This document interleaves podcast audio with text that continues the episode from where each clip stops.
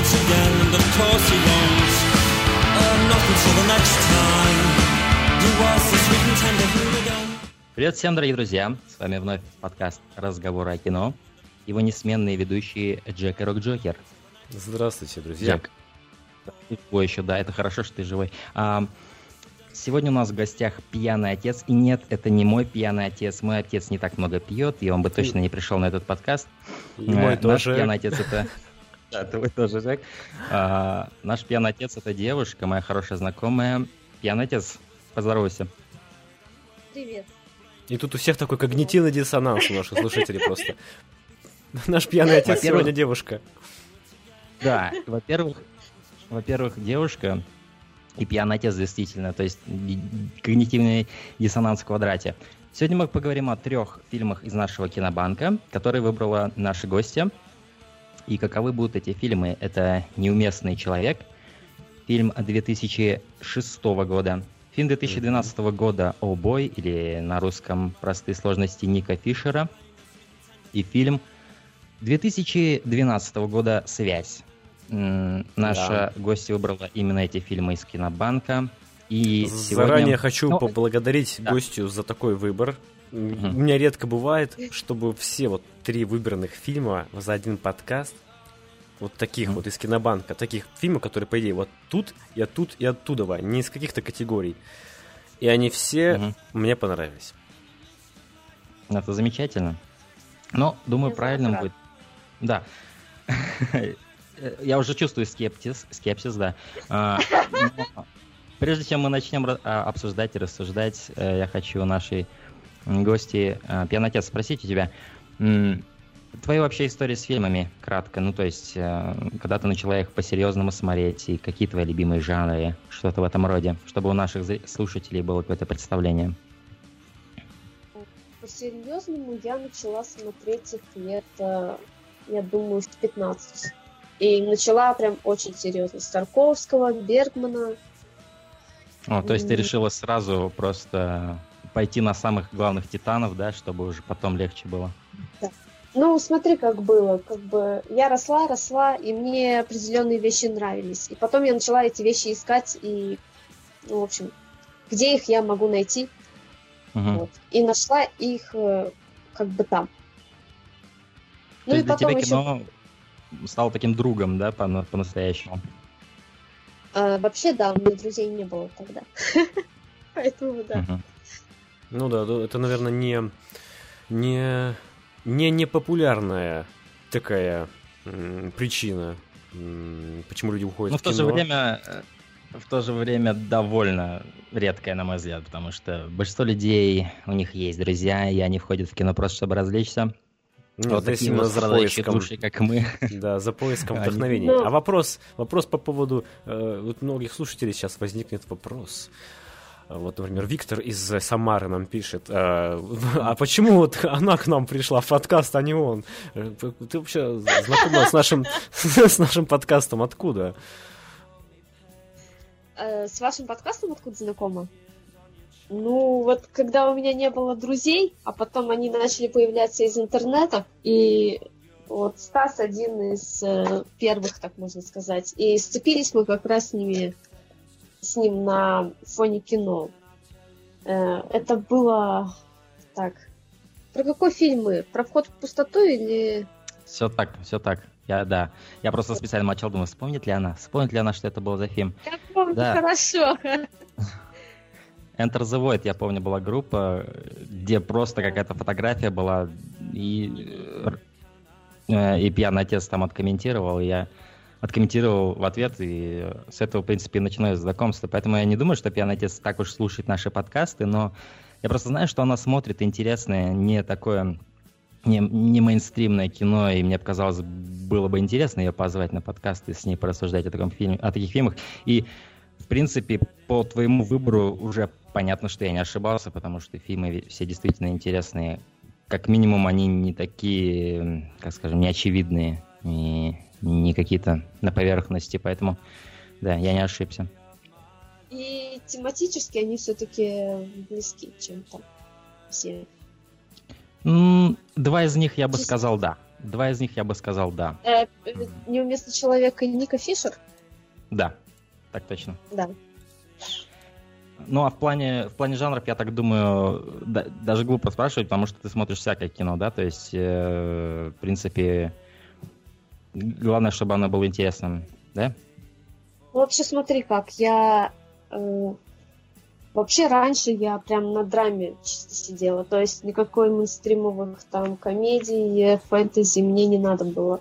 Сейчас я немного расширяю, конечно, но все равно я ну, по духу и сама как э, недоучившийся режиссер, я все-таки ближе к реализму. И вообще я любитель трагикомедии, потому что это вообще бомбово. Э,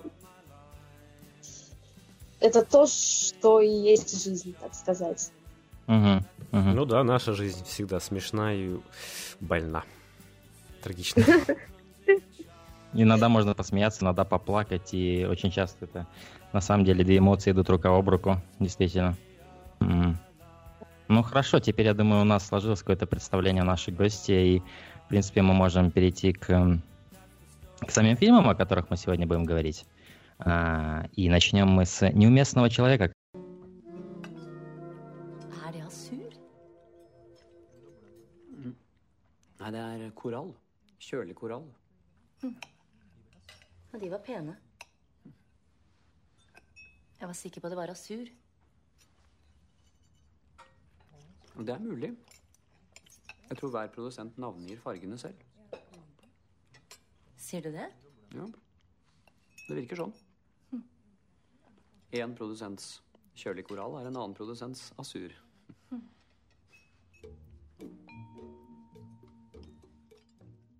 Итак, «Неместный человек», 2006 год, Норвегия, Исландия. Режиссер у нас Йенс Лиен, и не такой уж и известный человек. Итак, 40-летний Андреас при загадочных обстоятельствах попадает в странный город. Абсолютная идиллия, опрятные улицы, благополучные жители. Его принимают на работу в офис большой компании. Сотрудники благожелательные, условия работы безупречны. Андреас даже заводит себе жену и пытается наладить семейный быт. Причем заводит он ее очень легко.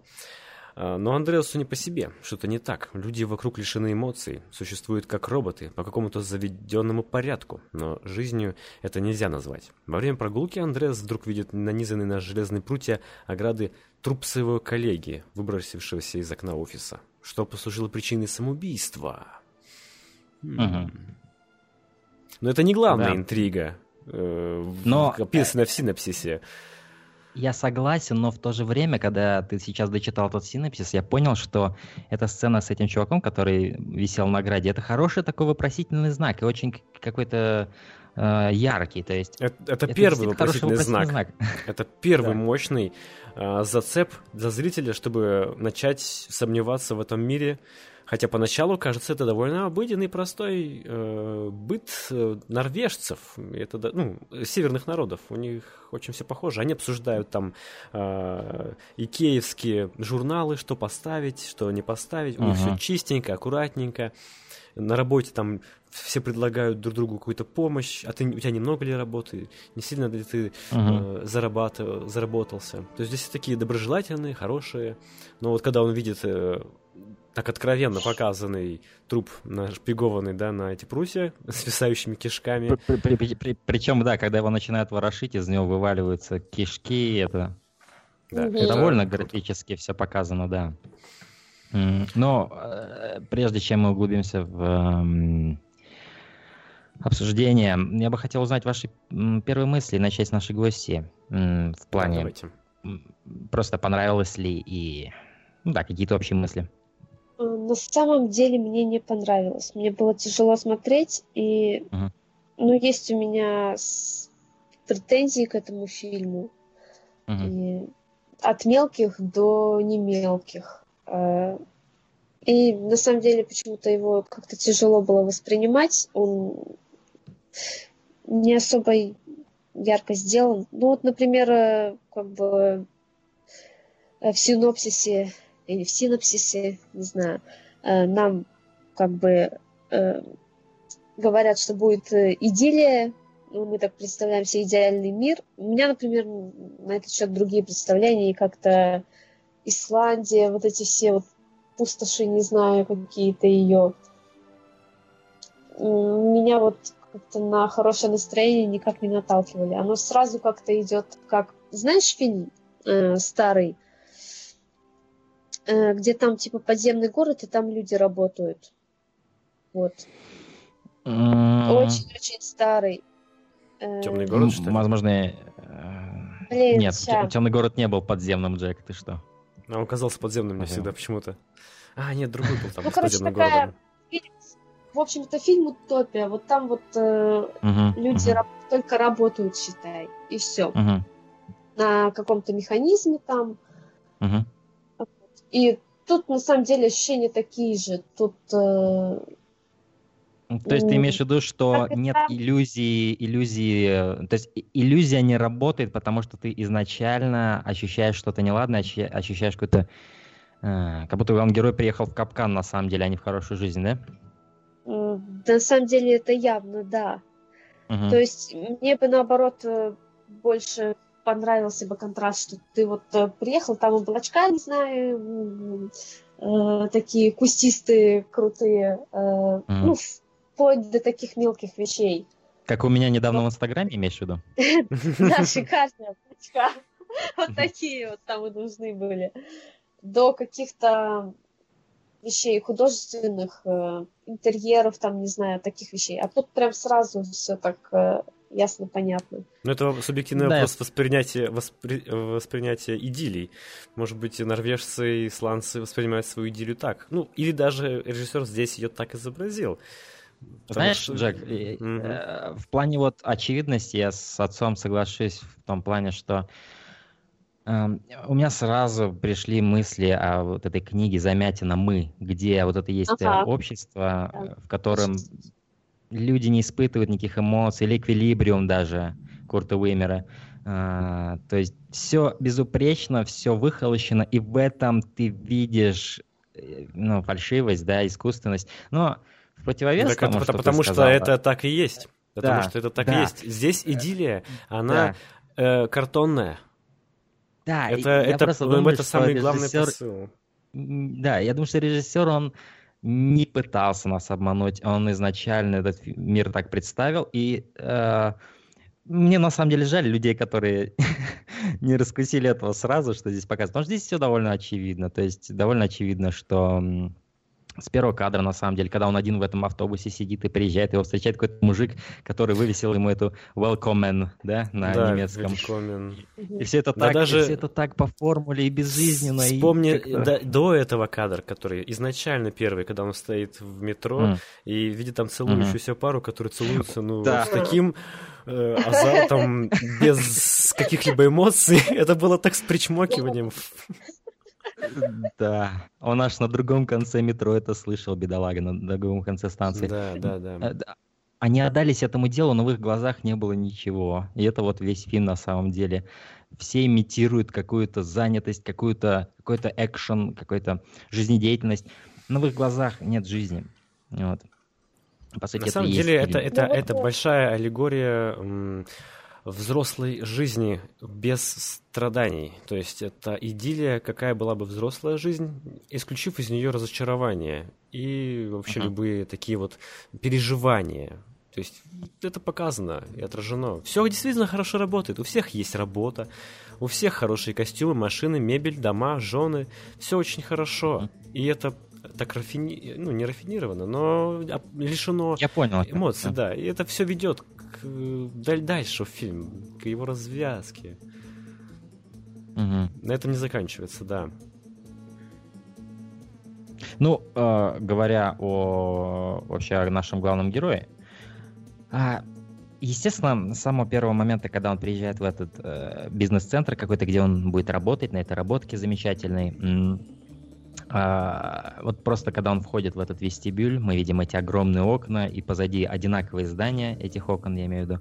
А, ты ощущаешь утопию, а, антиутопию какую-то своеобразную, и ощущаешь, что это хай-концепт фильм. То есть это фильм, который держится на каком-то концепте. Это не просто какая-то история, это именно здесь есть концепт. Я вот это очень остро ощутил.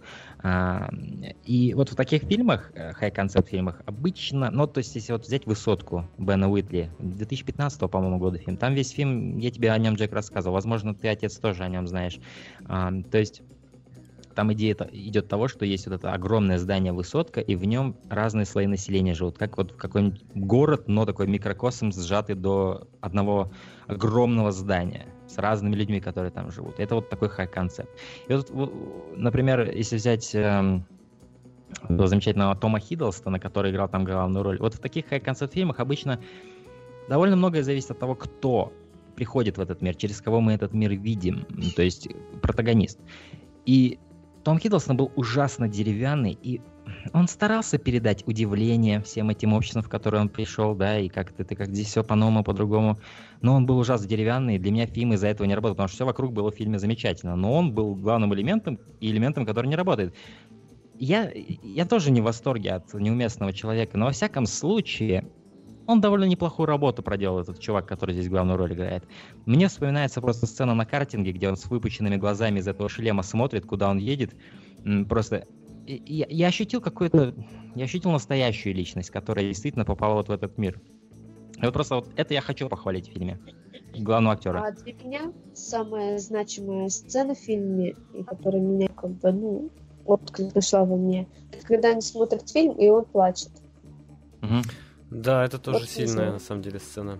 И никто вокруг не плачет. Они смотрят, как будто да. вот мы пришли смотреть фильм. Мы запрограммированные роботы. Мы вот смотрим в таком, под таким-то углом наша голова должна находиться в этот момент. А, да. Это была показательная сцена. Ну, вот. говоря о... Да, да, Джек? Ну, о чем говоря? Просто отец упоминала какие-то определенные моменты, которые ей не понравились. Я хотел бы услышать их и о них поговорить определенные моменты фильма. Ну, вообще, да. смотри, я немного расскажу о том, как я сейчас отношусь к фильму. Вот угу. смотрела я э, много артхауса, Тарковского, там, Бергмана, тех же самых э, и прочих других. Угу. И, э, они мне нравились только тем, что ну, не, не только тем, но тогда, что они как бы отвечали моим запросам. То mm-hmm. есть я любила фильмы, которые ответили бы на какие-то мои вопросы, либо где mm-hmm. э, было похоже на меня, так скажем. Вот. А потом э, появились другие режиссеры, и я поняла, что можно делать и умное кино, но, блин, и его не делать скучным при этом. Mm-hmm. Поэтому вот вся, вся моя, все мои претензии можно вылить как бы в то, что, ну, блин, он скучный. Он mm. нудный, скучный. Вот, Ты на смотрела деле... на часы, пока смотрела его, да? Э, да я куда только не смотрела. Вот. Э, ну, он скучноват, главный герой, блин, я уже давно э, не люблю, когда прям такое явное чмо, не знаю, главный герой. Кстати, о чмо, о чмо я поговорю уже в другом фильме, который мы будем сегодня обсуждать. Я думаю, возможно... Вы... А? Ника Фишере? Да, да, да. А... Ну, хорошо. А, Джек, у тебя какие-то приходят? Да? Подожди. Еще вот есть моменты, которые я не терплю в фильмах. Вернее, да, понятно, почему их показали, и то, и другое, но они для меня как-то как э, режет, что ли, не знаю. Как что-то слух как будто режет. Я не люблю, когда э, отвратительным показывают секс, хотя мне и так понятно, что эти люди вообще не сексуальные и не могут им заниматься, наверное. Ну да, это тоже такой секс механический просто.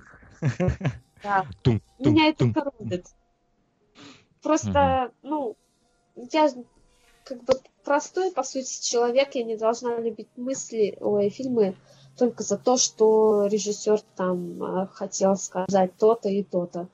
Uh-huh. Я еще и как бы удовольствие должна получать все-таки. И это, кстати, одна из первейших э, э, ступенек здесь. А здесь я его не получила. Поэтому, ну, и как бы многие сцены я бы урезала, потому что они, они того стоят. глухой звук мне показался достаточно комичным во все в эти. На мой взгляд, это даже были не секс-сцены, это были а, а, как бы это сказать, определенный аспект, который они показывают пластмассовости этого мира. То есть даже секс здесь такой механический, он просто этот один и тот же звук. И я да, на самом деле ждал, когда он будет заниматься сексом с другой девушкой, и что она точно так же его обхватит за спину в такой же манере. Но я не, я не уверен, что такая сцена там была, когда он с, с блондинкой уже начал встречаться. Я не уверен. Может, вы помните.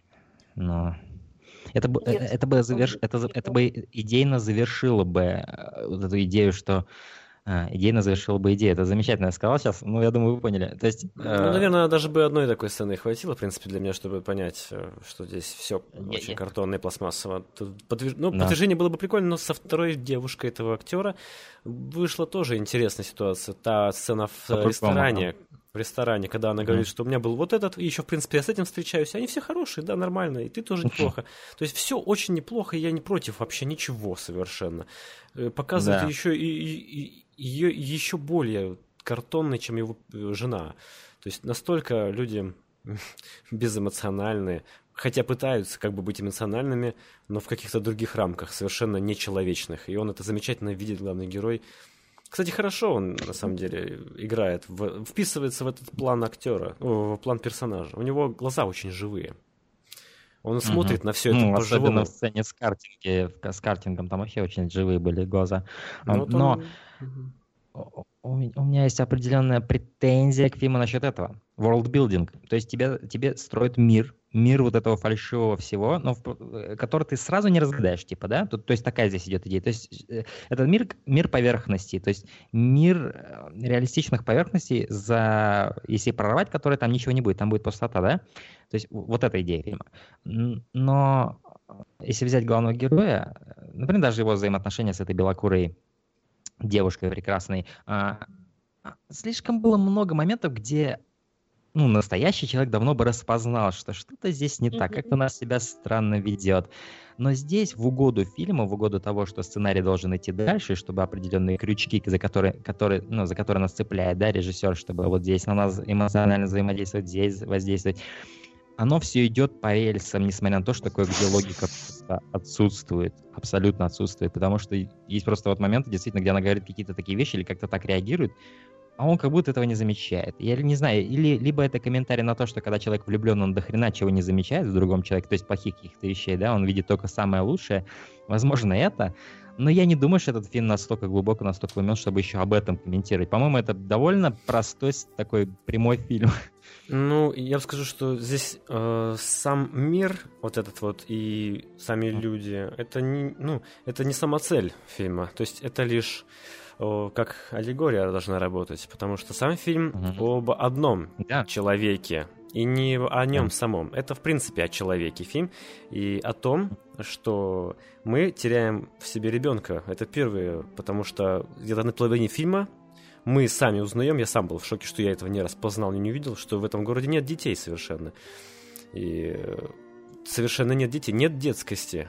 И э, нам показывают, что человек, попадая во взрослый мир, приезжая на этом автобусе в пустыню, так скажем, он теряет себе ребенка, он не находит себе ребенка, он вот эту ищет идиллию, а, такую в кавычках, да, которая описана в фильме, но да. потом в нем просыпается в нем, точнее, томится какой-то легкий ветерок, который из подвала тянет, из подвала его бессознательного, подсознания, mm-hmm. или как угодно называйте. Вот этот легкий ну, ветерок, который... сказано, Джек, просто аплодирую. Да. Потому что это действительно визуально так и сделано. Да, и это визуально так обыграно. То есть, чтобы почувствовать вот этот истину настоящести жизни, вкус ее, потому что все бескусилось в этом фильме, ну, в этом жизни Угу. Нужно спуститься в подвал своего подсознания и откопать там, отдолбить и найти вкус к жизни. Но тогда ты будешь Чтобы- бесполезен чтобы в этом взрослом мире. за- те- да, чтобы потом два балла тебя за ноги выволокли, да. Они и- выволачивают Это, знаешь, его. мне напомнило... Это мне напомнило Бронсона, когда, помнишь, он на этой дискотеке под Pet Shop Boys идет по выходу. Такой весь, э, весь уже не- наполовину в сознании, и там два таких толстячка в белых э, одеяниях ему показывают. Садись-ка туда, дружище, вон на то кресло, и никуда ты не пойдешь. И в конце, когда его приводят на какую-то площадь, типа администрации, видимо, такая, типа канцлер, выходит, да глава, глава такая города, и говорит, мы тут все Антон счастливы, большинство счастливы. То есть здесь мир счастливых, мы, мы вот такие нам не нужны, которые настоящую жизнь-то чувствуют. Вы бесполезны, потому что вы непредсказуемы. Вы его увозят, причем очень интересно, э, увозят с таким открытым финалом, его ну, везут в багажнике, как хлам ненужный, да, и оставляют в некоем в заснеженной пустоши. Вот это я пока не разгадал, что это. Как в какой-то холод, что это был за символ. Мгм. Мне пока интересно. А все остальное мне понравилось в было- этом плане. У меня создалось ощущение, что э, сценарист или режиссер просто не знали, как закончить фильм, они просто выкинули его в пустырь, в заледенелый. Ну, возможно, ощущение, это, знаешь, это- я не чувствую здесь смысла. Ну да, здесь очевидно вот какого-то смысла не улавливаешь или какого-то прям мощного удара по эмоциям. Да. Но, Я возможно, просто вот, Джек, Джек, вот, э, и, и думаю, отец, ты тоже согласишься, когда ты смотришь фильм, например, Линча, да, хотя я знаю твое отношение в твоем случае, наверное, не прокатит этот аргумент, но что я хотел сказать, есть, когда человек снимает чушь, да, и он типа притворяется, что там есть какой-то смысл, а есть вот, я считаю, Линч. Или даже, окей, не Линч, не будем трогать Линча, больная тема, но есть определенный режим, тот же Тарковский, да? Тот же Тарковский. А, ты смотришь его фильмы, ты не все понимаешь. И ты никогда на 100% его фильм не поймешь, потому что он так, так снялся. Я думаю, сам Тарковский некоторые вещи не понимает и это нормально.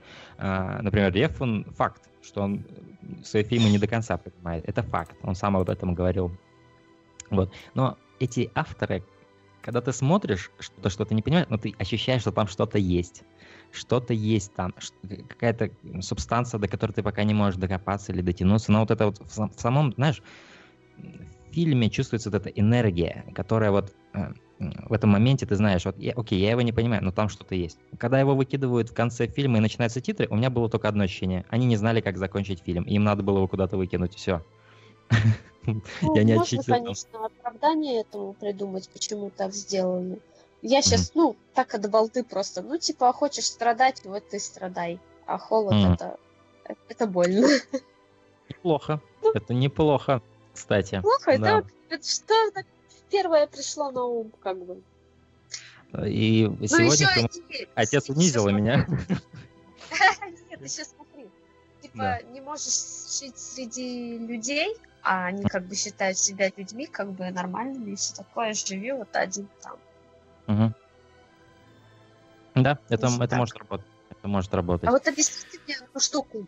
Вот когда он э, весь такой окровавленный является, почему, э, почему так реагирует? То есть никак Потому что они не замечают этого. Они вот как это? Для них э, э, все события как как э, как как повод взорваться в эмоциях. Они как будто договорились вот это все не замечать. Ни трупов на улицах, ни окровавленных людей, потому что это не то чтобы идилличный мир и с реальными людьми. Это совсем даже не то. Это как это какой-то другой совершенно символ, что это просто Ну, вот просто закрытые глаза, закрытые глаза, Мгм. честно.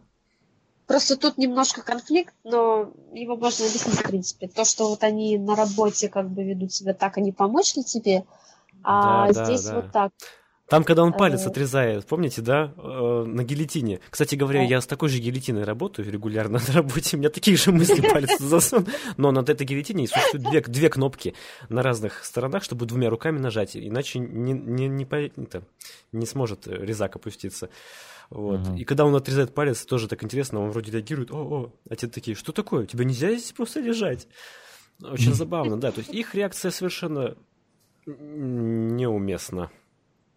Они Но как будто закрывают глаза. Считается в этом отри- отри- отрицании, да, отрицание. А, да, есть, они как будто э, отрицают насилие совершенно. Ну, насилие над Мгм. собой, просто вот то, что он накрывает, то, что он сам себя там режет, типа. И палец ему, по-моему, пришили Дже- вообще. знаешь, Джек, у меня только что идея родилась. Возможно, они не понимают этого.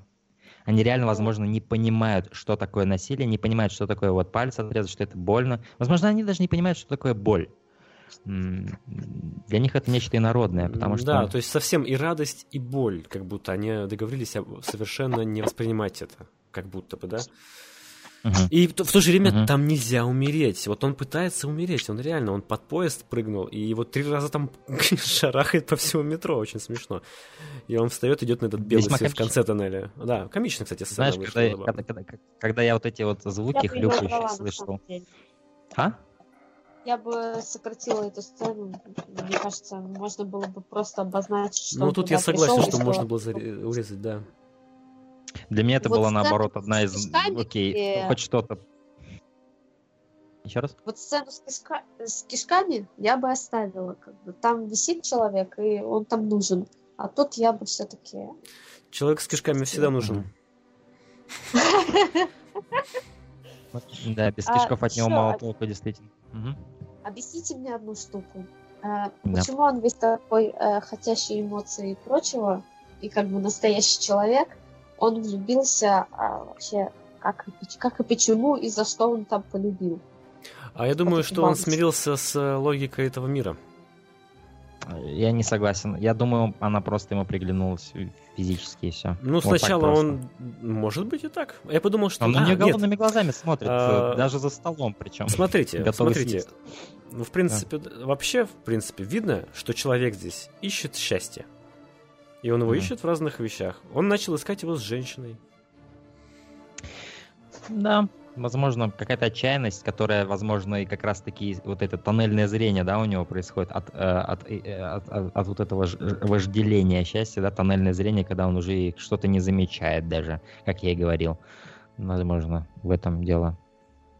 М. Так что вот фильм действительно аллегория. Я вообще вот эти все три фильма назвал бы так. Фильм со, с- со смыслом, с посылом, не знаю, со смыслом. Это неуместный человек. Э, Фильм с сюжетом, связь, и э, фильм с настроением. Это фильм про Ника М. Фишера. Вот я бы так бы назвал бы эту трилогию нашу сегодняшнюю. Вот Мгм. этот фильм э, «Неуместный человек» я считаю фильмом со смыслом. Это фильм категории, где первое, что режиссер хочет сказать, это вот тот смысл тонкой ниткой про, проходящий, да. Какой бы он глубокий не был, разной глубины, но он там вот в большей степени присутствует. То есть здесь важно не сам мир, который отображен в фильме идиллический, а сам некий посыл все-таки, что мы во взрослой жизни теряем ребенка, а и, и нужно искать вот этот вот, нужно развивать из глубин себя то настоящее, что в нас томится. Мгм. По идее. Не то, чтобы не нужно. Я думаю, что здесь не говорит, Мне- что нужно, а то что, то, что с тобой будет, если ты сделаешь это. Ну, мне вот, э, говоря визуально, это не какой-то экстравагантно крутой фильм визуально, да? Здесь, эм, но здесь есть, здесь есть определенный стиль. Например, поначалу город не кажется таким антиутопичным, хоть это и очевидно, как мы уже сказали, но я заметил, чем ближе к концу, тем более серые краски становятся, тем более серые и однообразные одежды у прохожих становятся. То есть как будто такой нагнетается вот эта вот, знаешь, искусственность. И визуально мне очень а, понравился тот момент, где а, вот он э, докопался уже до конца этого тоннеля, и вот эта его рука, она входит в пространство настоящего. То есть он Да. там какую-то булку отщипнул, что ли, и там играет музыка, и... и- и- Дети слышны. э, То есть, да, дети слышны, э, солнце светит так ярко, и вот он ест этот, и он наконец ощущает этот вкус настоящий, да? И мне понравилось просто вот визуально, как это был вот этот контраст, потому что ч- серее, серее, серее фильм становится, тот хоп, и что-то такое... Это хорошо было визуально просто. И вот этот момент, когда он просто впервые в этот подк- по- подвал входит, и там куча лампочек горит, да? Э, Мгм. мне он очень напомнил первый рейд э, Престона в э, Эквилибриуме, когда они проламливают стену, заходят в, в комнату, и там куча каких-то люстр, куча произведение картин, ковров. да, да. Да, да, да, да, да. То есть неоправданно много для обычного взгляда, но ты понимаешь, что в этом мире только так и можно это спрятать, что-то необычное, потому что все остальное как в Икее, действительно, как в каком-то каталоге Икеи. Вот. Угу. Мне очень понравился обитатель подвала, который там был изначально. Он как символ нашего внутреннего голоса, который охраняет вот э, тот ветерок. И вот если подумать, да, что я хочу радоваться в этом мире сейчас, в нашем социуме. Но нет-нет-нет, нас поймают. Не надо так, не надо так, не раскапывай. Я, я думаю, да, я думаю, он как раз знаешь, он, у него странный образ. То есть он одновременно наталкивает героя на какие-то мысли, да, в туалете, когда он говорит, да. что женщины одинаково ощущаются, еда одинаково ощущается, все остальное ощущается одинаково. Но в то же время он и как будто немножко останавливает героя, говорит, нет, нас поймай, да. То есть он является и подталкивающим фактором, и сомнением, да, вот, да. героя. Если уж говорить о нем как вот о каком-то символическом образе. Да, немного непонятно, что именно он символизирует, но, видимо, обе эти вещи, наверное. То есть, когда мы хотим в своей жизни что-то изменить, у нас всегда есть этот голосок, который говорит, нет, будет больно, нет, будет страшно, нет, будет mm-hmm. трудно. Э, и он, наверное, частично и был вот этим голоском. Ну что ж, в заключение, что у нас есть сказать об этом фильме, друзья? Ну, то есть пьяный отец не в восторге остался осталось, да, от фильма. За счет ну, да, а, текущей атмосферы, да? Да, идея хорошая, но реализовать это можно было бы и иначе, и это было бы на самом деле лучше. Я думаю, что здесь Значит, сыграл что на роль... Ну... Да, ну да, не мы Я думаю, здесь э, на руку, не на руку, как сказать правильно, здесь сыграла свою роль менталитет э, режиссера. Все-таки норвежцы, ну, исландцы нар... а и возможно... скандинавы, они такие все вот, ну, такие чопорноватые ребята. Да, такие тягучие, размеренные есть... слишком. Еще есть тип режиссеров, которые думают, что вот они сделают, как вот, не, не знаю, как все делают э, а, артхаус, так и я заебошу, и я буду самый умный. Типа того. Mm-hmm. На самом деле тяжелее сделать фильм умным и то, что его будет смотреть, не знаю, и твоя мама, и там, не знаю, дочка твоя. И они что-то поймут. Вроде ну, того. Ты, ты, ты говоришь о снобизме определенном, да? То есть режиссера. Ну, да. Ну, то есть... Угу. А режиссеры ну, вообще говоря... очень позитивные люди, так что им это свойственно. Именно, именно, именно поэтому ты училась на режиссера. Именно поэтому я ушла. О, окей, окей. В тебе победил человек. Да. Этот, этот, этот старичок из подвала тебе шептал по ночам. А человеку, как известно, что нужно? оттуда. Человеку нужен не режиссер. Ему... Человеку нужен... Собака. Человек! Кто там Тарковского смотрел, а? Да-да-да, кстати. Человеку нужна собака. Класс. Представляешь, так в Солярисе скажут, человеку нужна собака, ребят. Если бы это было в Сталкере, вот так, это было бы действительно так, все бы так повернули голову. Так, в Солярисе. Что? Тарковский, все, Тарковский не торт, про собак говорит. Ну, Рок, свой вердикт по этому фильму.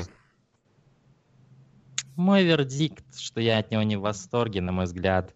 А, то есть это автор... Я даже не знаю, могу ли я назвать его авторским. Я вижу попытку быть автором, но когда я вижу этот фильм, в нем не так много харизмы, и как пьяный отец правильно заметил, он не особо интересный. Здесь есть определенные сцены, которые мне понравились.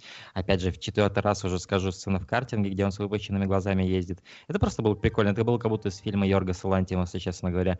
Вот. Но в целом довольно типичный фильм. Ну, то есть он как... Это как... Знаешь, вот если мы возьмем вот мейнстрим кино, да, и мы там находим джаберов, то есть люди, которые просто делают, чтобы делать, они делают за деньги, и не, не чувствуется никакой энергии в этих фильмах, да.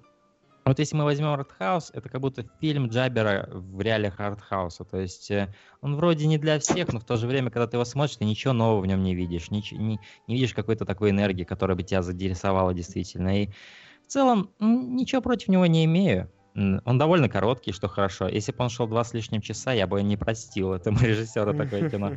Ну так, так это было дав... это ну, кстати, было хорошо, что ты про Лантимуса вспомнил. Я тоже, когда смотрел, очень находил в себе отклики такие. э, Ну, заметь, Альпы. заметь контраст.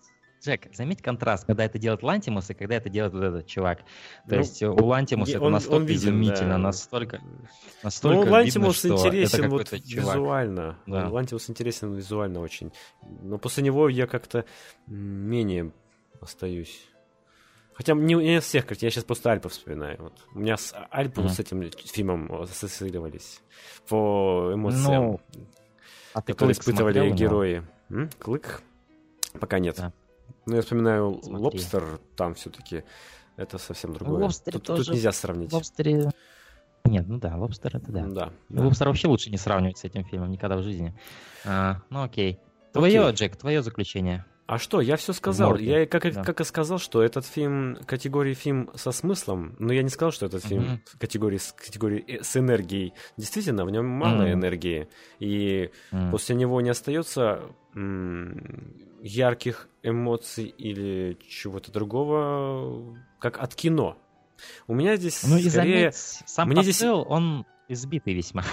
Он Без не новый, он не новый, но мне интересно стало поразгадывать э, символы, которые режиссер делал в фильме, чтобы раскрывать какие-то детали. Я так, такой фильм, на- после него приятно вот подумать немножечко, порассуждать, посмотреть, как это можно реализовывать вот такие понятия в кино с помощью киноязыка. Это было Мгм. забавно на один вечер Мгм. сделать. Все. Мгм. В целом Да. я планирую Если- посмотреть у этого режиссера еще «Сыны Норвегии». Я Там посмотрел трейлер, довольно интересное описание в целом. Посмотрю, познакомлюсь. Сы- Сыны Норвегии. Да, «Сыны Норвегии». Тоже так, про бунтарство что-то такое. Мгм. С каким-то подсмыслом. Ну, Окей. давайте перейдем к следующему фильму. М, Давайте сделаем это. Ich kann mich noch genau erinnern, dass ich irgendwann anfing zu flennen.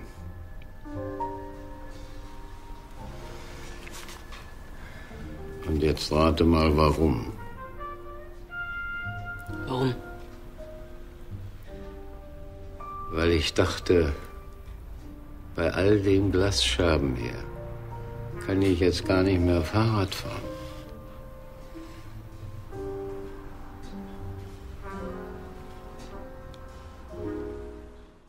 А, Отец, расскажи нам про Ох, бой. Охбой — это оригинальное название фильма. Фильм из Германии. На русском же его А. взяли и перевели как э, «Простые Да-да. сложности Ника Фишера». Мгм. А, 2012 год, режиссер Ян Оле Герштер. Так, э, читаю синопсис или синопсис. Ника уже почти 30. Он не закончил учебу в университете. Его бросила подружка, отец лишает финансовой помощи, а психиатр подтверждает, что у него неустойчивая психика. В поисках выхода и хоть каких-то денег, хотя бы на чашку кофе, Ника бродит по улицам Берлина, что превращается в череду случайных встреч со знакомыми и не очень. Ника персонаж неоднозначный, чье поведение провоцирует непрекращающуюся цепь комических ситуаций. На самом деле, не стала бы я очень прям дословно верить этому синопсису, синопсису, потому что ну, он немножко не точен, на мой взгляд. Э, Этот фильм я смотрела еще лет в 16, и он мне очень понравился, и в списке моих любимых, но я о нем ничего не помнила на самом деле. Такое у меня бывает с фильмами. А, И я его вот пересматривала, и он мне, наверное, еще больше понравился. Мгм. А, э, Фильм вот э, из тех, которые кажется, что это первый фильм режиссера. Когда вот у них вот они такие отросли, А это росли, и у них есть дебют? сперматокс- На самом деле вроде бы нет. Я посмотрела, там у него до этого что-то было. Мгм, да. Мгм. Ну, ну, в любом случае, дебют не дебют, но он прям наталкивает на то, что у режиссера долгое время был э, кинемато- кинематографический сперматоксикоз, и потом все это вылилось в нечто прекрасное, пл- плюс э, Кино- кинотоксикоз. Да, А там хоть лишнее и- слово какое-то просто. хоть и не идеальное, как бы по исполнению, но все равно в нем это, это прощается, потому что это сильно было. Нет, я думаю, здесь можно Ну, все простить. Здесь очень, Да. очень хороший фильм по атмосфере. Это вот фильм категории приятной атмосферы и хорошего послевкусия. Вот э, мне этот фильм понравился. Знаете, у прям- меня- Знаете, у меня сложилось вот это впечатление, что здесь какая-то вот эстетика нуара даже. Такая вот, знаешь, черно-белый фильм, много кофе, много сигарет, э, джазовая музыка. Много кофе? каких-то 30-х, 40-х. Я бы не сказал. Много кофе. Как, немного, он раз пять за фильм его пьет. Он его не пьет. Он его пытается что попить. Ну, он хотя бы пытается же. Ему очень не везет с кофе здесь. Да. Это как в «Мертвеце» у Джармуша сигареты. А, да, табак, табак, есть табак. Да, да. З- это действительно эстетичный фильм. В нем очень много эстетичных кадров. Он не тороплив, не спешен, и камера здесь дебильно не шныряет туда-сюда. Очень приятно его, и не в, не, не в напряг смотришь, что очень хорошо. Не в напряг это точно. Когда я увидел его хронометраж, час 25 минут, я такой, о, да, детка, да, мы сделали это.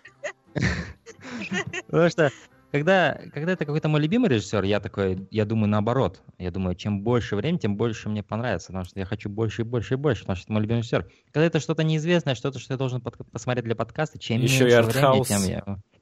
Да, еще и черно-белый, к тому же. Хотя я ничего против черно-белых фильмов не имею, на самом деле. А, Но да, то есть я сразу, конечно, с положительными эмоциями вошел в этот мир Берлина. А, ну, весь фильм это на самом деле э, где-то на половине фильма понимаешь, что это один день из жизни э, чувачка, который бродит, который что-то ищет. У него есть какие-то друзья, у него есть э, отец, пи- не пьяный, Ну, по-моему. Но пьющий. Но пьющий, кстати, Да. Но они, кстати. так его и не выпили. Не выпили, что они там заказали. Наверное, так и наша не выпили. гостья да- да, сначала была пьющим отцом, а потом стала пьяным.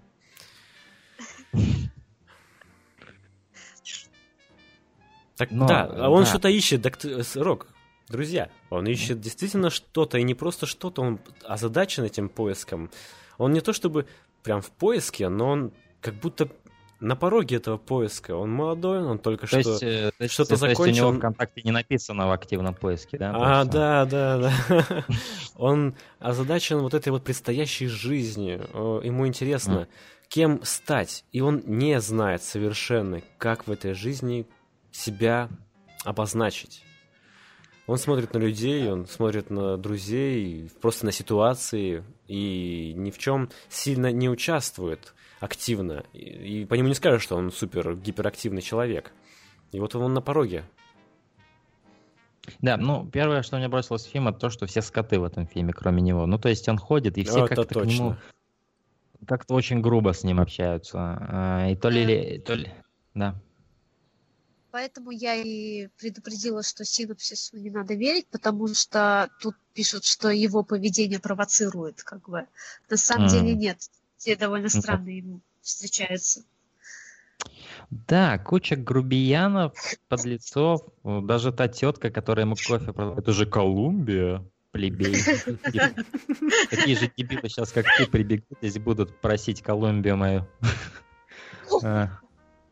Да, ну или тот, э, ой, а вот тот чувак, который в самом начале там у него отне- э, подписал, что ему нельзя водить машину, какой ублюдок вообще. Ага. Большое обладание там, конечно, было. Потому что хотелось, чтобы он его начал избивать, как в каком-нибудь фильме Рефна или... Мне тоже Гаспара казалось, что он сорвется в один момент. череп. Да. Но ничего этого не произошло. Ну, это, в принципе, реалистично. То есть такой худощавый, очень низкий паренек, кому он что сможет навредить. Он реалистично оценивает свои как бы способности. Естественно, не геройствует так уж сильно весь фильм. Он просто решает игнорировать их всех этих э, неотесанных немцев, которые так с ним общаются. А, Да. Ну, да, то есть э, его образ это образ действительно человека в лимбе, да, то есть он не знает куда, чего, и, и даже у самого фильма, да, такой характер, он как бы как мечется туда-сюда без какой бы ни было, ну, то есть у него нет какой-то причины куда-то идти, ну, он просто идет, и это когда, и у, у фильма вот э, такая атмосфера, мы просто ходим по этому Берлину черно-белому, и все. Здесь нет какой-то цели определенной даже, он просто встречается, и мы О нем даже особо много чего не знаем до встречи с отцом, когда отец ему говорит. что- то есть вот это происходит сцена их конфронтации определенной, да, в гольф-клубе, когда он говорит, Мгм. что я узнал, что ты два года ничего не делал, э, то есть ты два года не учился, а я тебе деньги, там, тысячу евро в месяц э, отправлял. Вот. И тогда уже мы понимаем, что окей, вот она динамика, вот, оказывается, что это за чувак, и вот, что у него за проблемы, он не может найти себя. А, до этого мы просто, по сути, ходили там. И Э, На самом так. деле, вот сцена с отцом, вот это вот, когда они в гольф играют, думаешь, когда они только начали играть в гольф, и он его обсирает то, что тот, что сын его похож на педика. Мгм. Кажется, что, блядь, отец полное говнище, и понятно, почему, типа, вырос такой мальчик. А Мгм. потом как-то отца начинаешь оправдывать, потому что э, он, в принципе, от него натерпелся, и, наверное, то, что он ему ну, перестанет его обеспечивать финансово, это единственное выход для самого и парня, кстати, и есть. Потому что пока тебе деньги дают, ты как бы и будешь э, э, в, экзи- в экзистенциальных кризисах находиться и думать, что ж тебе делать. Мгм. Да, тут И нужен не стимул. делать причем при этом ничего. Это, это точно. Тут нужен стимул, особенно для мужчины. Же сам Мгм. зарабатывает деньги, и тогда все прекрасно будет. Или найдет цель и начнет уже сам что-то делать. А то когда, да, когда это, это эксперимент такой был с мышами, как мы- мышиный рай. Сделали все, что нужно для мышей. Ага. И температуру, и, и пищу, и все, все, все. Там спаривались. Они сдохли через несколько лет. Потому что все э, стали Мгм. заниматься гом- гомосексуальным сексом. Мыши. Oh, no. Да, то есть это был не рай. Они все сдохли. И действительно, все правильно, все правильно сказал пьяный отец. Пьяный отец всегда вообще прав. Это я вообще Ну и- фразы, понимаешь? Ну, и, и отец в фильме был прав, там действительно хорошая фраза. Самое большее, что я могу для тебя сделать, это не делать для тебя больше ничего. Хорошая фраза. Я просто за что полюбила этот фильм, потому что находила в нем еще тогда, когда я не знала, что у меня будут какие-то проблемы финансовые, там, э, считай, школьные годы, я находила уже тогда общее с ним. И Я как бы- заподозрил. Я, я помню, как с тобой общался давным-давно, когда мы только начинали общаться, и мы делились всеми этими экзистенциальными проблемами и плакались друг другу в плечо. там, «О, Жизнь говно. Вот я помню, говорил, вот снег, он растает и раскроется все говно. Это прям как жизнь человека. Подобная фраза, так скажем, в мой адрес тоже звучала. И э, вполне адекватно я ее восприняла, она была очень верной. э, Ты имеешь в виду лучшее для тебя, что я могу сделать, это ничего больше не делать? Ну, ф- скажем так, э, как бы мне нужны были деньги, я их не особо любила просить, но все равно как бы иногда приходилось. Порой я делала вещи, которые, ну, наверное, надо было подумать, прежде чем их делать. Вот. И, ну, мне сказали, типа, я тебе больше уже ничем не смогу помочь. Ну, Это, и- это и правильно было. Мгм. Ну, да, тогда тв- твоя, твоя связь с фильмом более чем понятна а, в этом плане.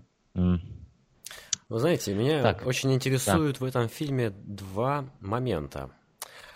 И мотивы героя. Вот когда он встречается с пожилыми людьми, в нем загорается какая-то доброта. Первый раз с бабушкой, помните, да, и с креслом. Он О, как-то чувак, проникается это моя к ней. любимая сцена. Это прелюдия, Это моя хоральная прелюдия. Это шикарная сцена, где он сидит в этом кресле, и вот эта хоральная прелюдия играет. Э, Это великолепная сцена. Как будто бы тут он действительно что-то почувствовал от жизни. Как будто здесь он заинтересованность проявил свою. И потом, когда в баре тоже не- к нему подсел а. старик, он тоже проникся именно к нему, а не вот к ко всем сверстникам. Это интересно. Да. Да. На первый взгляд можно подумать, что ну они старые, они прожили эту жизнь, как-то смогли ее прожить. И может он как-то в них, э, даже не получая от них ответов э, словами, хочет найти ответ вообще, как они это сделали. Это. М. Вот. А, возможно, ну, в основном, ну, вот эта бабушка, она же ему ничего плохого не сделала, она э, вообще добро отнеслась к нему, А, в отличие там от продав- продавщицы кофе там и еще каких-нибудь людей. И Да. а тот старик в баре, он был с ним откровенен. И и, скажем так, его проблема была, может, даже и позначительнее э, его проблемы. Поэтому, как бы, он... А- ощутил, Был- э, ощутил мелкость своей проблемы через э, вот эту непростую жизнь этого старика, да, который рядом с ним сидел. Ну, прочувствовал, так скажем, да. Мгм. Ну, и кстати, вообще, только в этих стариках ты он увидел, мне кажется, искренность, потому что все остальные как-то через какой-то фильтр свой базар фильтруют. Да-да-да, вот этот э, чувак, который продавал наркотики. Ты есть хочешь, не хочешь? То есть даже как-то, Да-да. так- как-то вот разговаривает. Не знаю, типа, ну, ну, конечно, это же не ты будешь готовить, ублюдок. Да, но... Да, на самом деле две эти сцены с двумя стариками это две мои любимые сцены во всем фильме. Потому что, наверное, там и была вся правда, и была вся А энергия в- в знаете, них. Сейчас пришла мысль, то, что, в принципе-то, он одинок. Герой. Да. Ну, там есть какая-то под- подружка, с которой он потрахивается там. Но... М. А чувствует он все равно себя одиноким. И, возможно, и по своей, как бы, причине, ну, воле, так скажем. Неосознанно может, но все-таки. И старики, они, ну, это сверходинокие люди всегда. Неважно, живут они там с внуком или с кем. Поэтому еще как бы... Может, он ощущает себя стариком, не знаю. Ну, Вообще, да, очень похоже. Как будто он уже такой понял жизнь, и он курит, смотрит в окно, как-то попивает кофе Думает в о конце, ней сидя... или о нем. Да-да, ванилька. Он как будто смотрит на жизнь уже пожившим. Черно-белый Берлин. Я сижу, курю у окна. И думаю о моем Что фюрере. интересно, Да, кстати. как будто, Майнфюрер. знаешь, чувак ничего не делал, потому что понял, что, блядь, кругом одно говно. Ну вот у меня тоже были такие мысли всегда. Я понимаю, что круг говно, как я это буду все делать. Короче, Вот фильм он. вообще хорошо поймут тинейджеры, которые вот заканчивают универы. Это вот, вот та эмоциональная, тот отрезок жизни, в котором вот эти эмоции фильма очень хорошо поймут многие вот из этих ребят. Когда вот 20 лет, Ну, кстати, 22. Ну, не все, Многие но- из них вполне полны энергии там, и у них там бизнес-планы. И, ну, в принципе, я вот не находила людей, которые... Ну, Да, блядь, скучные знаю, люди это все. С бизнес-планами. Ну, О чем говорить? Они там свою эту кофе вон будут э, обсуждать как сорта. Они, они будут Колумбию продавать за 300 Да. или за 30 евро. А, на самом деле я с пьяным отцом согласен, что, честно говоря, я не думаю, что этот фильм будет или даже может быть популярным у современных тинейджеров, если даже вот посади его, включи, и он что-то там... Нет, мне кажется, как раз-таки, да, я сейчас больше вижу людей как раз с какими-то там бизнес-планами, и которые, люди, которые говорят о машинах и телефонах 24 часа в сутки. И, а, ну, окей, не Мне 24 кажется, часа, им надо спать, иначе бы они вымерли. Я вот во второй раз для подкаста смотрела это кино не одна, со своим парнем. Он как бы Мгм. тоже человек, э, вот не, не бизнесмен там и не прочее, и тоже как бы свои проблемы имеет. И тоже там нашел с собой э, общее. Мгм. И вот мне кажется, это такая категория пропьется от фильма, потому что вот они многое попробовали, многое прохавали, как бы, и и уже поняли, Да, все не то. что к чему. Да. А герой странным образом понял это заранее. Вот. Но на самом деле над этим можно подумать, почему так произошло. Хотя у него не было никакой там бедной семьи, которая его бы сломала, как бы, и он больше ни во что не верил. А, Как бы перед ним, можно сказать, дороги были раскрыты. Как вот он так взял и вот Ну, возможно, Ну, что его здесь... отец, э, его отец, э, его отец, кстати, вот а, создает, то есть э, чувак играет в гольф, понятно, у него много денег, и он башляет своему сыну там тысячу, тысячу евро в месяц, да, но он создает ощущение чувака, который как раз-таки сам все это заработал, да, которому пришлось, как он и сказал, по-моему, мне нужно было работать там чуть ли не на нескольких работах, постоянно работать, чтобы Да. мой сынок мог там Ну, и мог- помнишь, мог когда на сын-то... по фортепиано. Помнишь, Да. когда сын только приходит к нему в гольф-клуб, он говорит, что у плохих людей все хорошо. Мгм. То есть У понятно, плохих что людей он не- хорошо, может- не- нечестным способом, возможно, даже и нажил все это. Да. Но тут чисто- его можно дьяволу. оправдать. Все-таки он э, хотел прокормить семью и сделал Ну это. да, да. Да, и это клево для него А же плюс, что он это признает. бизнес- Любой бизнес э, построен ну, большой, по крайней мере, на каких-то некрасивых вещах. Нахождение по головам, само собой. Да. Его отец, судя по всему, чемпион по хождению на головам. А, Но если говорить о конкретных персонажах, это сосед его, который мидболсы ему принес, которые не очень вкусные были, судя по всему. Ну да, смыли их. Знаешь, у него было такое выражение лица, у него было такое выражение лица, я аж сам почувствовал, как плохо они пахнут. Ага.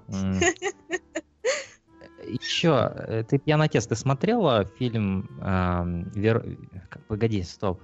Как он назывался, Джек, фильм, где Вероника, или как он назывался, где девушка Виктория. одним Виктория. дублем... с- Решает Кто- умирать? Вик- Виктория, Виктория, Виктория, да. Тут еще и актер Виктория. играет из Виктории. Да, я только хотел Фредерик сказать об Лау. этом. О, да, да. Он сразу так узнаваем, так- сразу стал. У него образ точно такой же, как в фильме Мгм. Виктория. Да. Ты смотрел этот фильм? Нет. Короче, это фильм, снятый одним дублем от начала и до конца. Причем это не просто, где там чуваки сидят в одной комнате и разговаривают. Там Да. много динамичных сцен, где можно запороться конкретно. Тоже немецкий. Тоже А немецкий. старый Ничего. чё?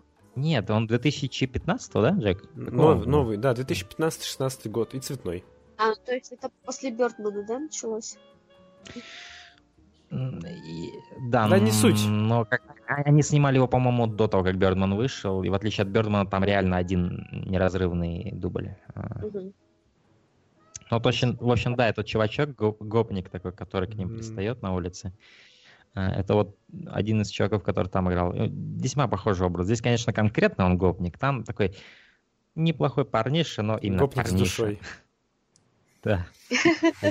Здесь гопник без души. Душевный такой А. пацан. Зато Четкий. у него цепь есть. Зато у него цепь есть крутая, Джек. Цепь, да, У тебя да, даже да. такой нет. У меня вообще нет цепей. Э, Лох. Не, у меня тоже нет цепи. фенечки? Фенечки есть. Вот, видите? Ну вот. А, Как, как, как вам эта девушка, которая была раньше толстухой, а теперь А у неё стала комплекс. худ- ху- худой? У нее пипец загон по этому Да, делу. Конечно, мощная. Мгм. Она как будто Я ищет конфликта на этом поводе. Я испугалась, когда она его вот э, как бы хотела трахнуть, и вот это Мгм. все вот говорила это, бля.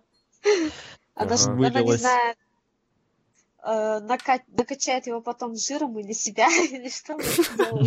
И будет сюжет, Знаешь, как как это, будто- в коже, в которой я живу. Знаешь, как будто она... Как, э, как будто она хотела весь свой жир, вот этот уже мнимый, в него вкачать через этот процесс, да? Такая Да. миссия определенная возможно. Типа, вот ты надо мной издевал, э, ты надо мной издевался в школе, а теперь я тебя трахну, теперь ты будешь жирный. Да. Ну да, она А, этот пер- а как вам перформанс, вот этот вот в театре, который происходит? Это было забавно. И Нет, их это спор плохо. после этого перформанса. Как, как режиссер этого перформанса оправдывает вот этот вот свой жанр с таким остервенением. Он один из тех режиссеров, которые считают себя дико умными и такими хипстерами, и которые, нас, которые типа на задворках все их не понимают. Противник мейнстрима.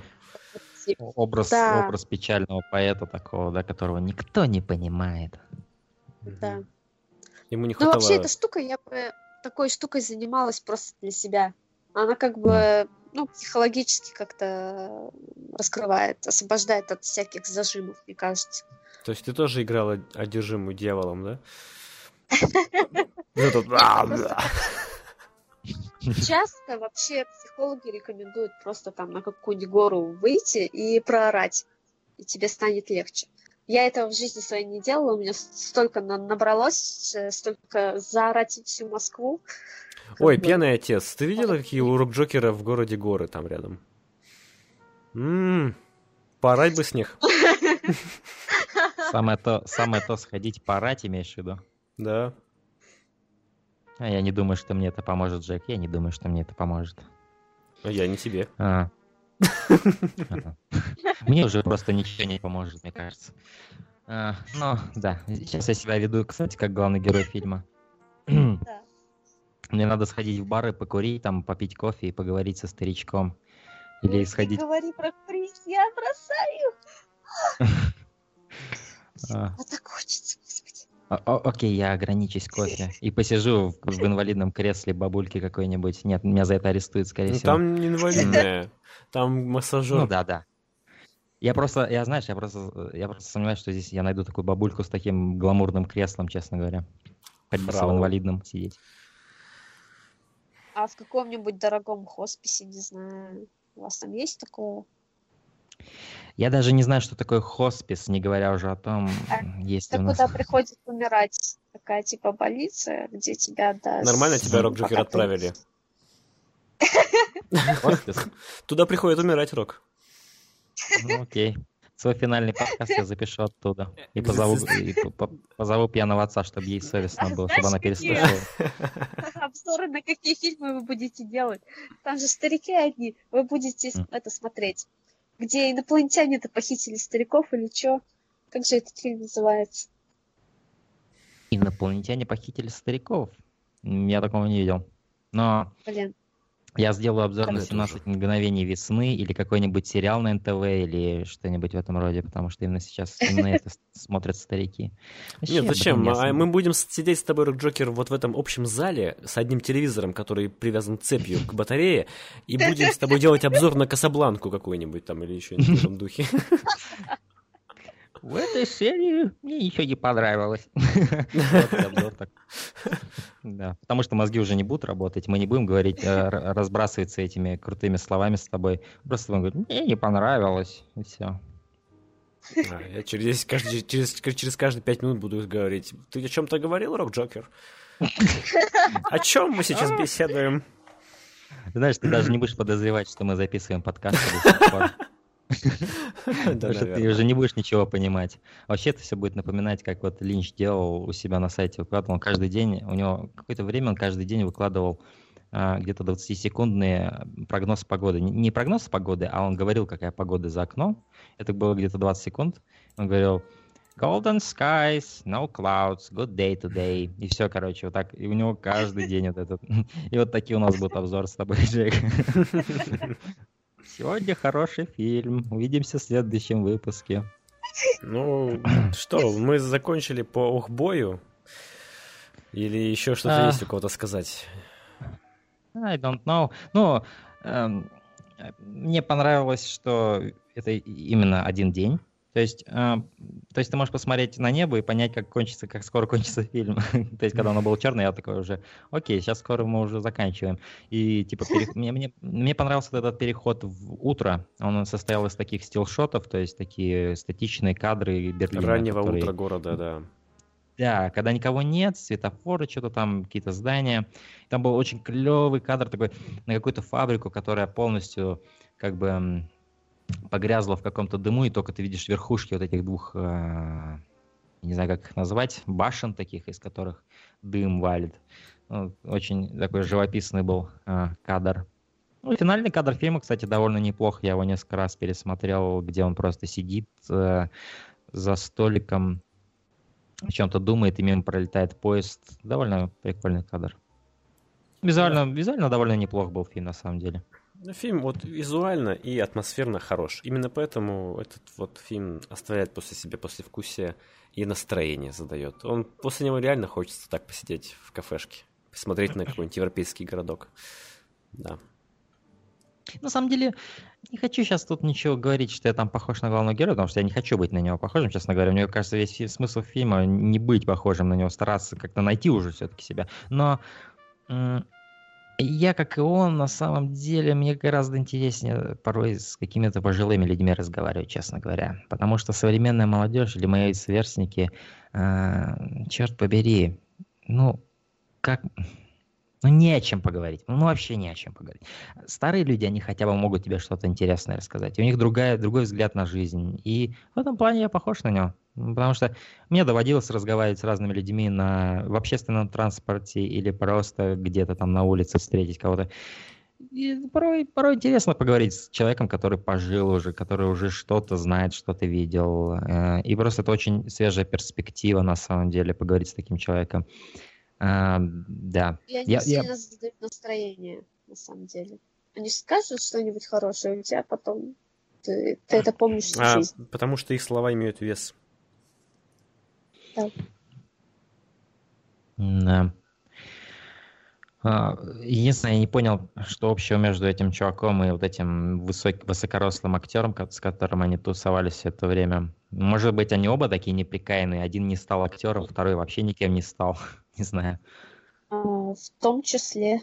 Но вообще, если посмотреть на людей, как бы, как они дружат, кто с кем, очень часто, ну, практически всегда у людей ну, ничего общего и нет. Люди М. разные. Тут Ну, вот как другой, мы с тут, э, Рок-Джокером, прям вообще ноль совпадений. Да. Чисто Ладно. совместная деятельность. Вообще ненавижу его. Я все время заставляю, я, я держу его в заложниках, я заставляю его делать эти подкасты. Он хочет с девушкой гулять, я ему говорю, какая, блядь, девушка? Подкасты ждут. Подкасты сами себя не сделают. Окей, у нас сегодня очень психологический подкаст. Мы, а, каждый из нас сегодня уже побывал в подвале своего подсознательного. А, Да, Даже, немножечко даже наши гости, молод- э, даже наши гости пьяный отец что-то о себе рассказал, что было довольно смело и круто. Эксклюзивчик такой для разговоров о кино. А, ну да. Ну хорошо, я думаю, на этом можно завершить. Или есть какие-то еще, может, э, так как тебе этот фильм так нравится, а, пьяный отец, э, что-то еще, может, ты хочешь упомянуть о нем? Вообще этот фильм, а, ну, я училась на режиссера, я вот на самом деле не понимаю, как э, режиссуре можно учить. Э, Ну и делают это, как делают, это точно неправильно. И поэтому вот просто для каждого человека, кто хотел бы вот снимать, можно это посмотреть. То, как, в общем-то, малобюджетно можно сделать э, хорошую историю. Ведь затрат там как бы мало, в принципе. Ничего сверхъестественного, а фильм удался. Вот. Да, если это действительно дебютная работа, то это очень-очень похвально. Очень похвально. Ну, Я согласен с пьяным отцом, что режиссуре учить это странно. Не спорю, что есть кое-какие моменты в искусстве режиссуры, которые помогут правильно подать что-то. Но я скажу так, если ты хочешь научиться стрелять, бери пистолет и стреляй. Не спрашивай, да, Мгм. как Мгм. это стрелять. Пока ты не почувствуешь вес пистолета, и пока у тебя не получится стрелять, ты не будешь классным стрелком. И Если у человека есть Мгм. талант к режиссуре, то ему не нужны будут никакие совершенно э, преподаватели. Вспомните Тарантино, чтобы снимать офигенное кино. Если у человека Ну, нет таланта, ну и нет таланта, он снимает без Да, таланта. это можно даже не Тарантино вспомнить, а того же Рефна, который свалил тоже из э, такого училища и говорил после этого, что это все чушь вообще. Надо самому снимать, надо искать э, и делать, а не погружаться в теорию и э, закопаться там под ней. Я, я- у меня такой взгляд насчет этого. Все, что это может такие школы дать, это именно знание техник, которые существуют. Потому что реально существуют Но некоторые техники. даже этого не дают. Вот, М, обходят. Вот, мгм. Странно, вот что мы умеем? По сути, ничего. Вот все, что учили чему, я могла сама прочитать. И Мгм. сама до чего-то интуитивно доходила. Просто здесь оно как бы а, э, выразилось словом. Вот и все. Еще и деньги А за это взяли, там наверное. Нет, я на бюджете училась, я бы Ну, за это не богу. платила. А то был бы вообще капец. А, ну, есть люди, которые платят, и они учатся там успешно. Но ты знаешь, такие люди, которые...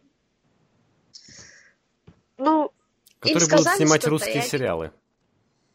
в том числе... У меня, кстати, вообще насчет режиссеров такое мнение. Есть режиссеры-художники, есть режиссеры-отличники, которые как бы делают, как им сказали, что камера должна вот так стоять, так стоять, так стоять, и ты вот должен монтировать вот так-то. Вот они вот как бы делают. Но в этом как бы души и какого-то Вот Ничего то, что ты сейчас описал, то, что ты сейчас описал, об этом я говорил, по-моему, в последнем выпуске «Киноманьяков» как раз, когда я сказал, что фильм Джо- Джордана Пила «Get Out» это, э, это компетентное кино.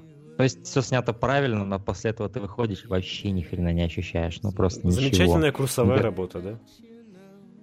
Да, это просто чувак реально снял действительно какой-то выпускной фильм такой. Типа, ребята, я, я хочу получить высший балл. Давайте сделаем сделаем все по инструкции, по ГОСТу, короче. Вот здесь мы попугаем, вот здесь мы посмешим, здесь мы вот так сделаем, здесь мы вот сюда наведем, потому что так надо, потому что это ожидается. А как раз таки то, что ожидается, оно тебя и не трогает. Вот. А вот некоторая вторая группа художников, им хочется как-то э, иногда из этих рамок выйти, подсломать их, что ли. И вообще, как надо, у, у них ну, свой, свое мнение на этот счет, в общем. Мгм. Они-то в таких местах и не проживаются. Я не говорю, что я там какой-то пиздец художник, я до сих пор не пойму, есть у меня талант к этому, нет. Э, ну вот, как-то так. Ну, я со своей перспективы могу сказать те, что ты мне присылала клип или короткометражки там. а, ну, ты знаешь мое мнение, я, я, я, я, поддерживал тебя сюда, то есть я думаю, что у тебя есть взгляд, у, у тебя есть чувство, вот это вот, что вот это работает, понимаешь? Это вот об этом говорил, кстати, кто говорил об этом? То ли Звягинцев об этом говорил, то ли... Нет, кто-то другой говорил, какой-то чувачок, что это одна из самых важных вещей, когда ты что-то творишь. Понять, работает это или нет, именно так, как ты это задумал. То есть ты должен сам понять, ты должен посмотреть на то, что ты сделал, и понять, работает ли это. И это очень важно. Потому что многие делают и не понимают, и они считают себя вот этими непризнанными гениями, как раз как тот чувачок из, из этой сцены в фильме, который, который даже критику никакую не мог принять. Он настолько был Мгм. ну, настолько в себе замкнулся и уже ничего не видел. У него не то, что глаз замылился, у него там вообще... Вот. Это, это очень важно увидеть. увидеть. Раб- Делаешь ли ты что-то или нет, действительно. Вот. а, ну, короче, да. Oh boy, whoa, whoa, boy, you've got nothing to fear. Your shadows disappear. You've got nothing to fear, oh my boy.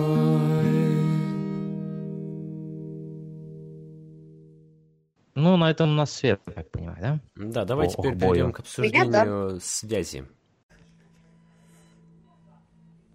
You know, I've made some some choices uh, that I'm stuck with. I'm I'm stuck here. I'm like the dead cat, right? This whole night we've been worrying. There's some dark version of us out there somewhere. What if we're the dark version? Теперь пришла моя очередь читать много текста. Хотя у меня самый, по-моему, короткий син- синопсис из всех нас. Да. А, В ночь падения кометы на званом ужине собираются восемь друзей. Наслаждаясь общением, они даже не подозревают о грядущих изменениях и во время непринужденной беседы становятся участниками цепи или цепи странных и загадочных событий. Игр- игры с прошлым, настоящим и будущим. А, что ж, ребята, понравился ли вам фильм «Связь»? Эм, нет. Так коротко. А Я бы сказал Ну нет, я так. Сейчас, сейчас, Да, сейчас я, я отец, чувствую, как на Джека давит влияние э, пьяного отца, типа, окей, она сказала нет, но я хотел сказать да. А теперь я перефразирую свою точку зрения. да. Нет, Это вполне нормально, это, знаешь, это групповая динамика, это так и работает на самом деле. Как, кстати, и в этом фильме много групповых динамик, все друг на друга влияют и изменяют. Ну, я поставил фильму Да. 7 из 10, если так говорить об оценке. Но я не сказал бы, что Ну, мне короче, этот фильм... И- После Нет, я бы... Он, он зашел, этот фильм, да. Мгм. В принципе, он был мне интересен. Но Мгм. сказать, что вот понравился, я уж точно не могу. Но и об- об- обхаять его я тоже что-то не хочу. Это М. довольно... Знаешь, Че говори? Э, Что мне напомнил этот фильм? Что мне напомнил этот, этот фильмец? Э, Он мне напомнил фильмец под названием «Приглашение», «Invitation». Я не помню, его женщина сняла, в общем. Напомни про И что. не то чтобы это, и не помню, и не то, что это что-то значит, что это женщина сняла, но я просто помню, что это женщина сняла. А, Там тоже такой концепт, что тоже много людей собирается взрослых, с- пар таких, они пьют вино, все такие, знаешь, на- напудренные, у всех явно хорошо живут ребята, никто не бедствует. Такой, а, как это, как это сказать?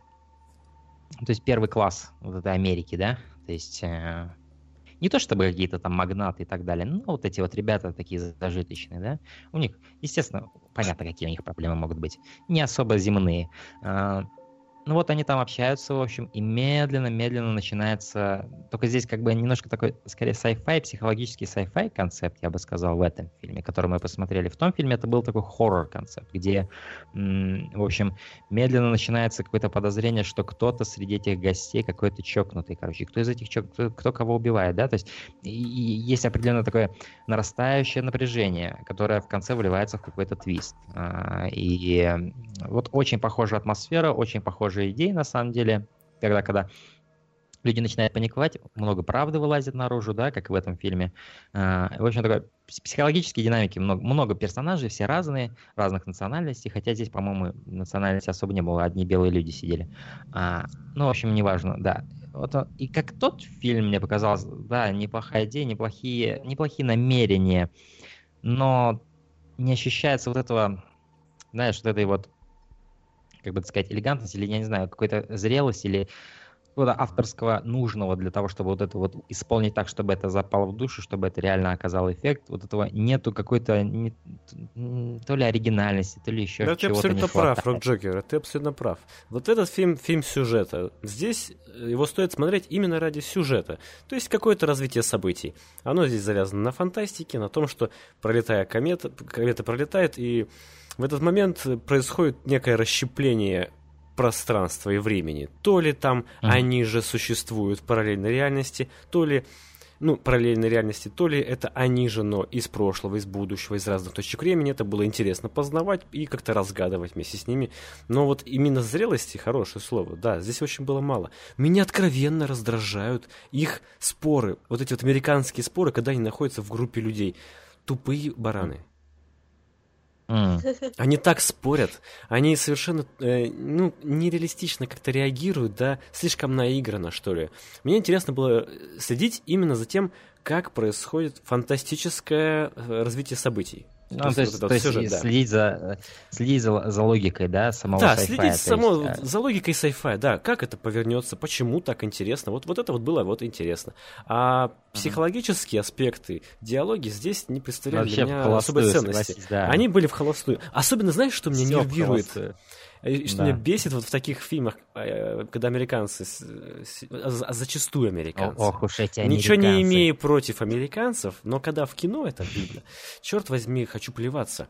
Вот э, происходит нечто потряс- потря- потрясающее. То есть комета летит, да? Черт возьми, параллельная какая-то реальность возникла. И тут такие сидят двое чуваков, а женщина с мужчиной, и говорит, ну вот ты рассказала про ту девушку, да, я так переживаю. Какая нахрен тут девушка, какие отношения, тут какая-то хрень происходит, ребята. О чем вообще можно говорить? Какие-то отношения выяснять, тупые вы уроды. Тут может быть, это, открытие физики какое-то новое. Неужели вас это не потрясает? Знаешь, тут даже когда просто раздражало. они вышли посмотреть, посмотрели на эту комету, которая очень ярко светилась, и такие, ну все, пошли домой через 5 секунд буквально. Я такой, what? Тут, Да, блин, да. такая комета охрененно летит. Вы что, решили там, что-то у вас более интересно ожидает дома? Ага, вот-вот. Да. Но сама А. идея, она была интересна. То, что они потом договорились как-то узнавать эти параллельные реальности, складывая в коробку какой-то предмет, который будет известен только им. Э, Фотографии с номерами. Это было забавно, интересный такой момент ключевой. Потом, когда она ходила и находила в коробке разные предметы и понимала, что это вообще там 15 реальность. Это было очень Мгм. интересно и забавно. Э, Ну и как бы Мне- интересно мне- то, что к- человек потом, они все перемешиваются к реальности эти, и непонятно, Да. где уже кто. Вот это наиболее был для меня интересный момент, потому что, по идее, фильм тебя много обманывает, и ты даже не видишь, где он тебя обманывает, потому что сами герои этого не замечают. То есть, потому что они все одинаковые. То есть они из разных реальностей, но они все одинаковые, у них одни и те же отношения. А, Это как кот Шрёдингера. То есть кот, он не меняется. Он просто может быть либо мертвый, либо живой. Также здесь. То есть это те же самые люди, по сути, они слишком зря так друг друга боятся, потому что, по сути, они все одинаковые и одинаково думают. А, Но э, что клево, что ты не замечаешь порой даже, что они все перемешиваются, и они потом столько в конце сами это начинают замечать, что нет, это был степлер, нет, это был ракетка для пинг-понга, нет. И то есть они все понимают, что они все из разных реальностей. Да. И не Но тем не замечали менее, этого тем это не менее, время. да, они не Это- замечают, потому что это как бы они одни и те же своей, по своей сути, по своей суперпозиции, так Мгм. сказать. Да, да. А, молодой отец, о, пьяный отец, извини. Молодой отец. Ну, я и молодой отец, так что... Э, Молодой и пьяный отец. А, Вечно молодой, вечно пьяный. А, Кстати, да. Вот у меня мама, она как бы смотрит э, спутниковое телевидение, и там есть мало, на самом деле, каналов, которые транслируют кино. Ну, как бы постоянно. То есть одно началось, другое... Вот. Э, И там есть канал НСТ, настоящий страшный. И там вот любят подобные фильмы, которые сняты хуй знает как, вот на, не знаю, на камеру мою. Вот. И, и у многих у них крутая идея завязка, а вот это все, вот это нахуй сливает их.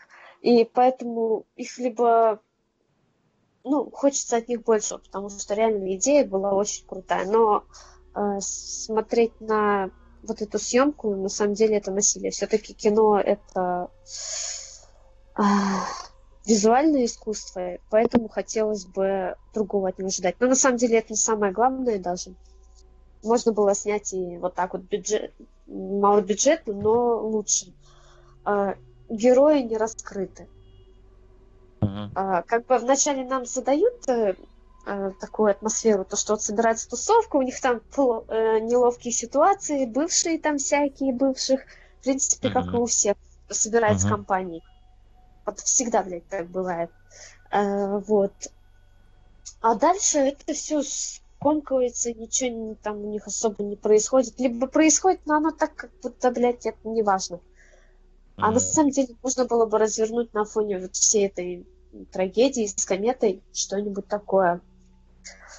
То Но есть тебе не, тебе, не, тебе, тебе не хватило именно погружения в каждого отдельного персонажа, или то есть какого-то более воплощенного их представления? Что? скажем так, э, персонажи, вот их, блядь, дохуя, но никто из них особо не запомнился, потому что их ничем не выделили. Буквально одной какой-нибудь штукой можно было каждого обрисовать так, что его и как бы раскрыть стараться. Ну смотри, смотри, у одного чувака феерические усы, которые переливаются в бакенбарды.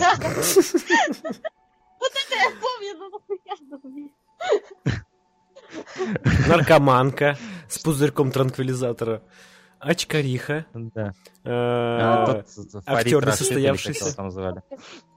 это их как всю, как тусовку, знаешь, тусовка это такой единый организм, который вот из разных с разных, там есть и какие-то, блядь, ведисты, не знаю, ну, которые там вегетарианцы, там прочие штуки.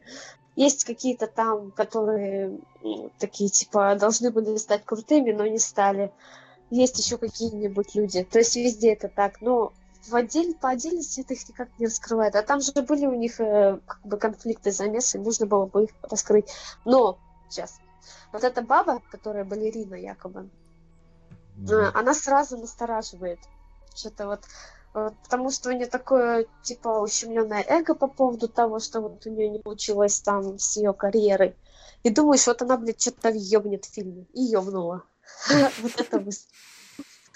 То есть а, для тебя она была ружьем, которое висело, да? И... Э, Да, определенно, сразу прям. Мгм, мгм. А мне еще понравился рассказала? персонаж. Это, знаете, тот, тот э, несостоявшийся актер. Вот в нем хорошо открыта одна черта. Э, Он, он, вид, он первым начинает э, задавать, как бы а, агрессирует. То есть он хочет убить по параллельную реальность всех своих этих других иных. И это интересно, потому что сделано правдиво. Потому что человек, который больше всего боится, он первым будет пойдет в атаку. Он первым захочет Мгм. убить, уничтожить причину его страха. Остальные не так сильно боятся. И, по крайней мере, это было психологически, ну, точно отражено. Вот поэтому здесь как бы режиссура и хорошая, то, что вот они так вот все-таки над чем-то подумали, как бы и сели.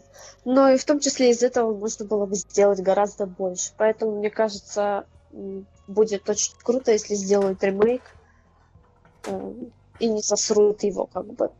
Знаешь, есть такой режиссер замечательный, Шейн Карут. Ты не знаю, знаешь ты его или нет. Он снял такие фильмы, как Праймер и Upstream Color. А, Оба, Нет. великолеп...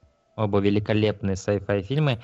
Я вот думаю, я вот думаю, тебе надо его фильмы посмотреть. Он независимый режиссер, который сам собирает деньги на свои фильмы, не на Кикстартере. Предупреждаю сразу, как? если кто-то... А? Я не знаю, как он это делает. Ви- Видимо, у него, как у Звягинцева, есть какой-то... Видимо, у него, как у Звягинцева или как у Рефна, есть какие-то определенные свои продюсеры, какие-то, которые друзья его, ко- которые верят в то, что он делает.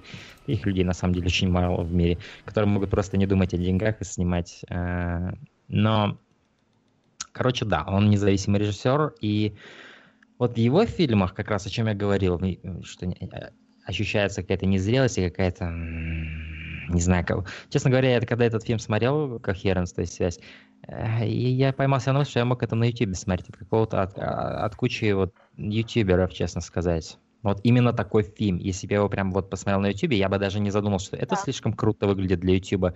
Нет, я бы прям нормально его посмотрел, потому что это выглядит как вот такой, знаешь, такое предложение. Но Смотрите, ребят, что я но могу. не самые глупые ютуберы бы такое сделали все равно.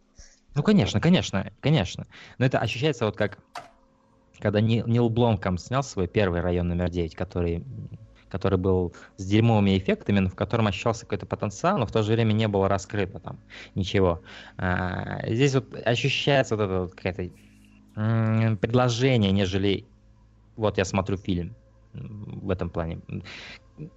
Было что-то не... Я не ощущал честную энергетику в этом фильме, честно говоря. И вот это, мне А, кажется, да. са- это с- а? Есть такое. И вот Ну, тоже я думаю, скучновато наблюдение. Как бы теряешь иногда э, внимание. Особенно, особенно, когда начинаются диалоги. Это тоже, да. ну, весь фильм состоит из диалогов, поэтому будет сложно тем, кто, кому не понравятся диалоги в этом фильме. Но что я говорил о Шейне Каруте, вот посмотри его фильм, потому что в его фильмах, да, у них, они тоже, ну, особенно первый праймер там про путешествие во времени, там ощущается, конечно, что бюджет там, он снят так же, как и этот фильм, кстати. А, то есть э, на такую камеру трясущую, ну как, короче, ручную камеру.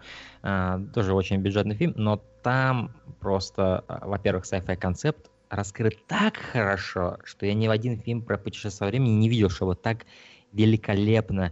То есть здесь видно, что, окей, чувак, у чувака нет много денег, но у него есть мозги, и он реально что-то рассказывает, и он реально клево это рассказывает. То есть если ты... Ну, там, конечно, надо, надо, надо очень пристальное внимание. Это как вот смотреть, э, например, э, фильм Нолана «Мементо», да, где надо вот прям, окей, это произошло Мгм. перед этим, это перед этим, это перед этим. Если ты сможешь все это сложить, ты в конце получишь огромное удовольствие. Также вот с праймером Шей- Шейна Карута. Второй у него фильм был уже получше снят гораздо, то есть там уже видно, что деньги есть, что на этот раз он уже снимает более бюджет, э, крупный бюджет. А, И вот чувствуется вот эта вот именно интересность. Как бы я вот хотел бы это назвать. Именно интересность. Ты смотришь, и ты понимаешь, этот чувак, он реально до хрена об этом думал. Это он не просто вот подумал, о, клевый концепт, надо его Ага. экранизировать, как вот здесь это ощущается. Здесь это ощущается Да. на, на самом деле довольно поверхностно. То есть, несмотря на то, что сама идея она довольно сложная для понимания, да, расщепления реальности, взаимодействия реальности и так Да. далее. Э, э, Исполнение, оно оставляет желать большего. Оно оставляет вот это вот ощущение, что чувак, ты здесь кого-то наебываешь. Я не знаю, как это лучше сказать. Есть Нет Поэтому честной я и энергии, сказала, да. что для вот этого канала НСТ. Там такое любит, там такое хавается, как бы. А на самом деле там можно было бы и больше с этого фильма вырубить. Ну, в плане там, то, что его бы заметили, там, он куда-то Кстати, пошел. об- Но нет. А, Кстати, об этом он довольно, его довольно хорошо заметили. То есть я слушаю много подкастов, и на самом деле я слушаю много подкастов западных, и даже на Letterboxd, если посмотреть э, сайт, который, ну, как кинопоиск, Ну, знаешь, западный. кажется, чисто хайп на, на, над темой э, вот этих расщеплений реальности. Только поэтому, как бы, оно, он стал заметен. Они хайпанули Ну, ну, на а, это. а, я просто говорю о факте, что это реально фильм выстрелил. Он реально выстрелил среди критиков. А, и у меня поэтому были на него большие надежды. Я его еще до того, как ты его предложила, Я хотел его посмотреть, и я на самом деле был рад, что ты его выбрала, потому что я такой, о, окей, этот фильм я хотел посмотреть. Ну так, когда я его смотрел, я такой, окей, это опять invitation, это опять меня хотят чем-то поразить, и вот у этого фильма есть прям определенные моменты, где можешь чувствовать, вот здесь режиссер думает, вот здесь я их поражу, вот здесь они охренеют, вот здесь так-то будет. Но все было в холостую. Единственное, что мне, у меня просто был этот взгляд со стороны. То есть окей, вот это прикольно, вот это прикольно, но вот на вот этом, то, то, то, то есть вот это связи с кино, да, которую я так люблю и думаю вы тоже, то есть вот этот вот именно момент единения, когда ты в фильме, а фильм в тебе, его ни одной секунды не было в этом фильме для меня. Я все время был со Ну стороны. да, секса не состоялось. Нет, По поводу любимых связи сцен, не было. по- Да. Какие у вас все-таки сцены вызвали э, какие-то эмоции или просто визуально понравились? Надо много думать, потому что это сложный вопрос. Ну, вот, допустим, Да, я вспомню, вот есть была сцена, где они выходят на улицу и внезапно на другом конце видят себя же, но ну так Да-да-да. с тенью, да, но с красными маркерами. Вот это был классный Мгм. момент. Он такой, вох. Что И Ну, потом вот они побежали раз- в разные стороны. Это как раз тот момент, о котором я говорил. Когда режиссер думает, вот здесь я их поражу, но для меня это никакого эффекта не оказало.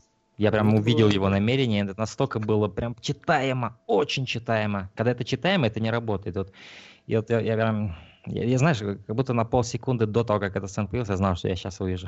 Потому что тут я прям чувствовал, что Искушенный режиссер- зритель. Нет, я не хочу здесь А. показаться каким-то эстетом или еще ни в коем случае. Я далеко не тот человек, который до хре- до хрена знает о кино. Но вот здесь просто реально было как-то. Ну, я сумел, Ну, сумел проник- самое- проникнуться просто. hello. Для Да-да-да-да. меня самая запоминающаяся сцена, это когда, ну, уже почти конец, Тёмка наблюдает за собой в доме, где все еще счастливы, как бы, и все хорошо. И вот э, и надо же такой ненавистью как бы к себе пропитаться, что сделать то, что она сделала. Вот это как бы...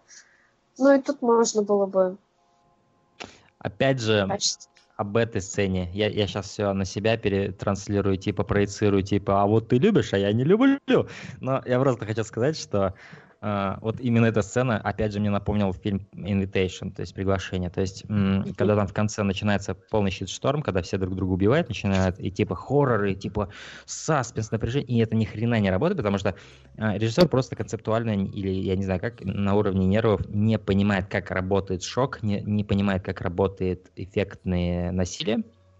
Вот здесь, когда она вот так от, этот, от бачка берет этот э, крышку и бьет ее по голове, я, такой, ну, я просто вот с кирпичным лицом все это смотрел. То есть, э, опять же, идея прикольная, что она сама себя убивает, и действительно есть какая-то ненависть. И, то есть это не- нельзя просто себя убить, надо реально что-то в себе ненавидеть. Потому что, по сути, она убивает себя. Там такая же, как и она. А, Вот. Но, типа, она должна занять ее место по-любому. Тут даже что- больше зависть к ней.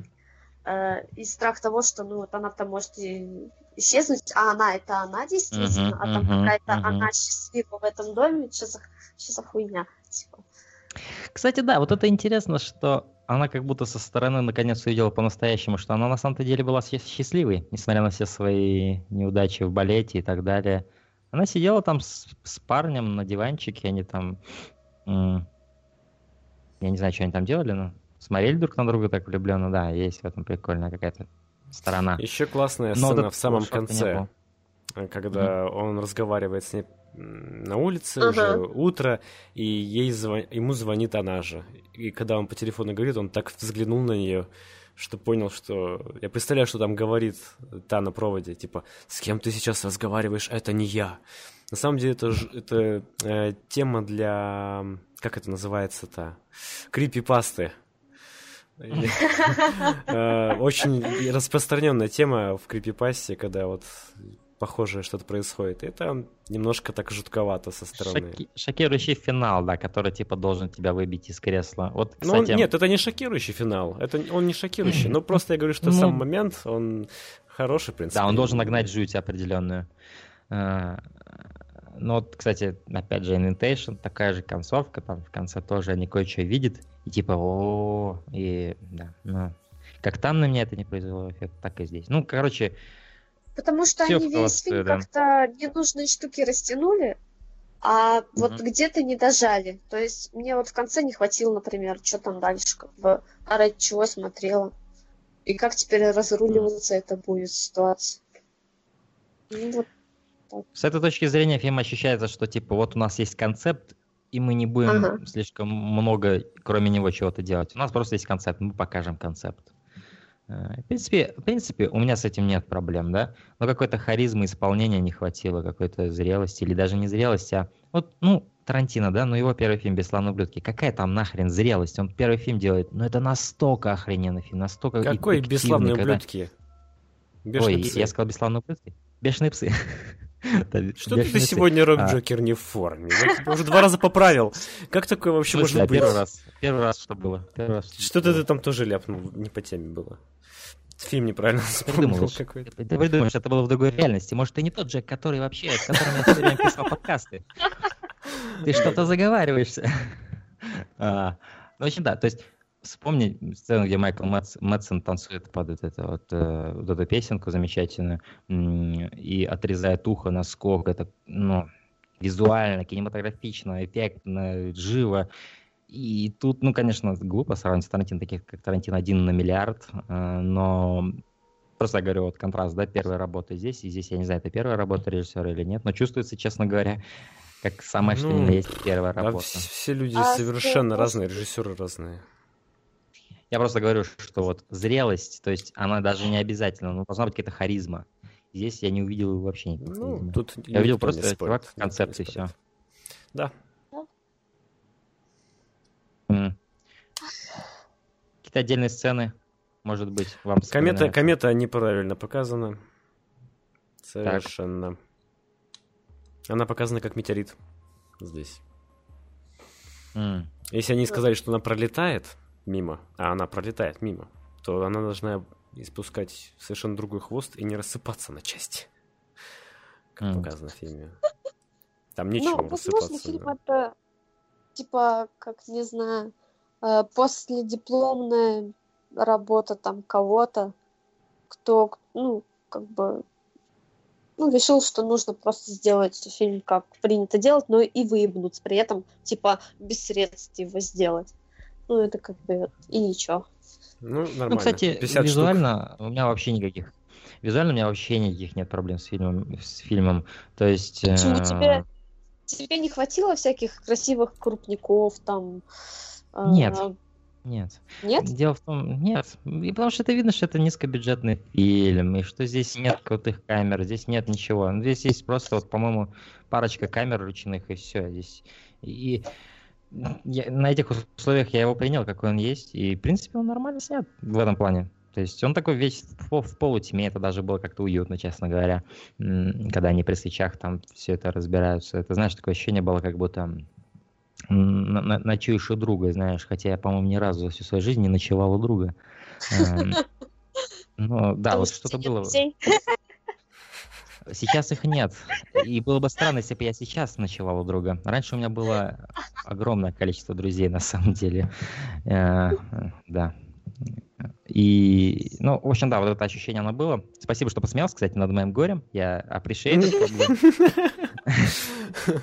Не, Рок Джокер самый э, нормальный человек, который воспринимает э, такие шутки. Да, да, конечно. Он просто потом с топором придет ночью. Я, я, я, да, я сейчас посмеюсь, а потом, ну, короче, да. А, потом будет черно-белый Берлин и убийство. Вы- Но, выбежит, как, а, как Фарго, этот, э, выбежит с топором из бани. Дыщ! Не буду долго разбираться. А, окей. О чем я говорил, черт побери. Ну, в общем, да, у меня нет визуально никаких проблем. Вот как вот Шейн Карут, его первый фильм «Праймер», я там оценил идеи, и как-то я понял, что это фильм не, не ставит перед собой задачу что-то мне визуально красиво показать. Он не ставит такой задачи. И что там был концепт, что здесь был концепт. Ну, как у Шейна Карута концепт сработал, потому что чувак реально понимал, что он делает. Он реально знал, что он рассказывает. Видно, что чувак прям, ну не то что задрачивался, но просто вот он реально прохал вот это вот он с какого-то честного, честного места исходил фильм. Э, Здесь просто, да, вот фановый концепт, и я понимал, что весь фильм, он, по сути, крутится вокруг этого концепта. И хотя в фильме есть попытки сделать, типа, вот, тут драма лично, да, много динамики, типа, там, ты спал с моей девушкой, вы все знали, а я не знал. Все это насрать. Насрать абсолютно. И так как не чувствуешь этой честности в этой актерской игре, ты ви- видишь, я, честно говоря, здесь не было ни одного актера, который преодолял вот этот вот барьер невидимый, когда кончается вот именно актерская игра, и начинается настолько крутая актерская игра, где ты уже не видишь актерской игры, да, ты видишь уже вот, ну, живого персонажа, живого Да, даже это человека. да? точно, это точно.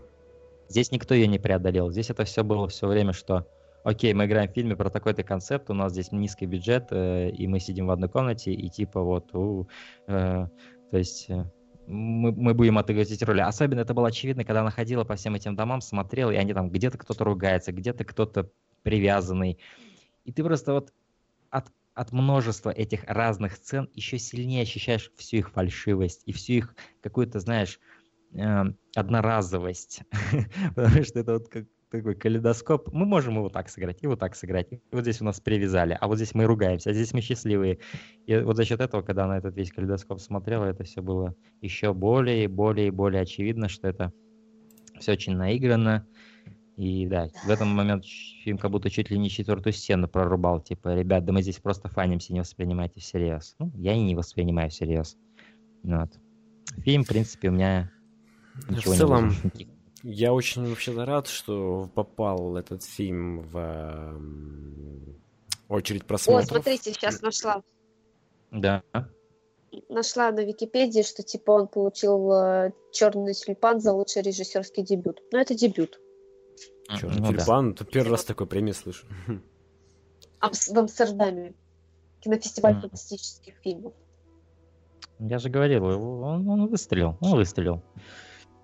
Ну так, На- слабенько. Ну как бы смотри, блин, э, э, если ты пошлешь свою работу на, не знаю, э, ки- кинофестиваль-то дохуя, ты все равно на какой-то там, может быть, и что-то получишь, если ты э, снял хотя бы что-то стоящее, как бы, Мгм. ну, не то, как ты срешь, не знаю, вот. Что-нибудь ты получишь. Так что, Роб, посылай свою, значит, эту короткометражку э, в Лаос. Я думаю, В Лаос? прям вообще зайдет. Так, ты- то, есть ты, то есть ты хочешь сказать, что она настолько плоха, да? Знаешь, какой подумай. Лаос хорошая развитая страна? Ну тогда уж Сингапур, и- тогда уж Сингапур, если уж о развитых странах говорить. А еще смотрите, какая штука. Вот эти все фестивали, о которых я и не слышала даже, вот, где он получил за лучший сценарий, за лучший режиссерский дебют, как бы там, в принципе, из э, зла выбирают меньше из зол. Вот, я так считаю. Ну да, это тоже может быть. Ну, скажем так, скажем так, э, м, печать от разговоров о кино этот фильм не получит. Этот фильм не получит. О, у нас новая эта отметка, да? Типа выбор редакции. Знаешь, Да, да, да. То есть у нас планка повыше, чем у этого черного тюльпана. Э, С нами не прокатит. Особенно Хо-хо-хо. когда в аудитор- э, особенно когда в записывающей студии пьяный отец, то вообще не видишь шанс. А то и получить можно. В, в бубен, да? Ну, Слушай, если, если вручать какому-то фильму действительно печать разговоров о кино, это нужно а, нам с тобой, Рок, по крайней мере, совпасть во мнении об одном фильме. А это не всегда. Ну, ну, учитывая, что у нас всего двое, это будет действительно э, трудно. Потому что если бы у нас было хотя бы трое, это было бы больше шансов. Но э, тогда никто не получит, черт побери. У нас будет самая брутальная просто награда, которую никто никогда не получит. Ну, кстати, мы с тобой часто и совпадаем мнениями, Джек. Не Ну, надо тут. Бывает, Или да. ты опять Джек из параллельной реальности, черт Да побери, а? нифига, нифига. Ну, вообще, М? одну, одну награду мы можем учредить. Короче, мы будем некоторым фильмам вручать шубу. А знаешь почему? Шубу? Почему шубу? Потому что мех. А, отлично. Ну, таким отлично, фильмом. мех. Ме, да? Я понял Да. тебя. А, ну, кстати, из наших всех трех фильмов сегодня этот фильм точно получает шубу. Из трех фильмов вот этот фильм получает шубу. На мой В взгляд. принципе, в принципе, стоит согласиться. Хотя я люблю сюжеты про м, время и какие-то параллельные реальности, как вот фантастика, ну, Ну, точнее даже смотри, не как фантастика, а вот как интересный сюжет, я здесь что-то новенькое увидел. Вот чисто ради вот этого противовес- аспекта. Ну смотри, а вот в противовес этому я что могу сказать? Это как раз еще больше доказывает, что этот фильм получает шубу, потому что ты уже был предрасположен к этим темам, и даже с ними на борту этот фильм не смог тебя как-то поразить. Ну, конечно, я Поэтому не против тут- шубы, тут две потому шубы что надо одевать, тут надо за, одевать за весь сразу. фильм все-таки дается награда, так скажем, да? Но Мгм, иногда мгм. я умею получать удовольствие от деталей. Э, кино. Неожиданными Ценного. способами ты хотел надо сказать, да? Окей, окей. Эта шутка не зашла, и я надеюсь, ее никто не слышал. Окей, идем дальше. Что у меня дальше? Какая у меня карточка дальше идет? Стендапер Да, великий. Окей, так хорошо начал с пьяным отцом и так плохо закончил. С, с чем я уже закончил, я уже не помню. А, но, да. Окей. А, из наших всех трех фильмов, что мы можем сказать было наиболее объективно или, ну, сколь-нибудь объективно лучшим, что нам всем понравилось? Э, Что вы чувствуете? Что было лучшим из трех? Пьяный отец. Ника Фишер. Ника Фишер. Ника Фишер. Я тоже за Ника Фишера. Ника Фишер? Да. М. М. Это сложно, потому что, а, не знаю, либо Ника Фишер, действительно, либо э, этот человек неприкаянный, или как его там, неуместный. Неприкаянный. Да. Ну, потому что они действительно в какой-то степени об одном и том же, в какой-то степени. Эм, Наверное, Ника Фишер действительно. Хм. Да-да, Ника Фишер. Или, или я, прогнулся под общее давление, и не- у меня нет хребта. Да нет, нет, действительно. Оу, бой, хороший фильм. Подарить тебе хребет. А? Еще раз? Подарить тебе хребет. Давай, если сможешь. И Как это будет происходить? Мне, честно говоря, я сейчас Как в Mortal Kombat. трансплантацию хребта, и это было немножко... Нет, есть такой фильм, есть такой фильм «Хребет дьявола». Там что-то Есть Гильермо Дель Торо. Гильермо Дель Торо, Джек. Я все тот же старый рок-джокер, который все знает. Меня не подменили. Окей, Google. Ну, Кстати, в фильме, в фильме «Хребет дьявола» не было хребта, если я точно помню. И Ну, это, черт побери, меня. У тебя. Мы, Какой-то прямо мы позвали в гости, жестокий который подкаст. будет меня унижать весь подкаст, черт побери. Теперь я чувствую себя незащищенным. Да ладно. Я шучу, я шучу. It's all fun and fun. да. Оубой, Оубой А. получает от нас тогда блямбу пальца вверх, как минимум. Best of the worst. Типа того. Worst А. toilet in the Scotland. In the Berlin. Black and white Berlin. М. Да, знаете, я, я сейчас подумал, да, действительно, убой, убой наиболее. Тем более он идет час 25 минут, вообще зам- замечательно. А. А, Окей, я думаю, на этом у нас все. Как бы мне не хотелось больше этот подкаст продлевать, но похоже, это все, дорогие друзья. Ну, это была очень хорошая, насыщенная беседа с замечательными комментариями нашей сегодняшней гости. И спасибо М. ей еще раз за такую подборку. Я отлично провел время, посмотрев эти фильмы, и рекомендую всем слушателям ознакомиться с данными картинами. Спасибо. Мне очень приятно было. Здорово. Да, я думаю, этот подкаст прошел очень гладко, мягко скажем. У меня были опасения, черт побери, у нас всех были опасения. Знаешь, именно вот это вот выхождение, вы- выхождение из зоны комфорта, это как раз то, что я хотел с этим подкастом, потому что, во-первых, я с тобой до этого ну, практически никогда не разговаривал именно вот так. Аудио, для меня это определенный был барьер. А, так, я тут выворачиваю все наизнанку, да, себя? А, ну, так или иначе. А, и, и, да, ну то есть каждый раз, когда ты зовешь гостя, ты привыкаешь к определенной динамике, да, то есть вот мы с Джеком тут два сидим, как реально два деда в каком-то дурдоме. э, Это пьяный отец. Мы, знаешь, как начинали с Рокжекером? Тоже знакомство аудиальное. По частям. Сначала я запишу, потом он запишет. Помнишь, да, Жей? Это у нас был один выпуск, где мы так делали, потому что мы, мы, Да. не, мы не знали, что в скайпе можно записывать разговор. Да, аккуратно так А. познакомились прямо. Знаешь, зашли издалека называется. То есть сначала он запишет, я запишу, потом это все в монтаже склеивалось. И знаешь, это была вот эта имитация типа, а что ты думаешь, Рок Джеггер? Рок Джеггер такой. Совсем другая идет аудиодорожка, совсем другим звучанием, вообще ничего общего с тем, что... Да, это было весело. Ну да, короче, у меня, да, вот так- такие были опасения, это было клево, на самом деле, это очень классно все прошло. А, И я просто надеюсь, что ты к нам когда-нибудь еще присоединишься, в каком-то другом э, подкасте, в Как, следующем. как пригласите, так и приду.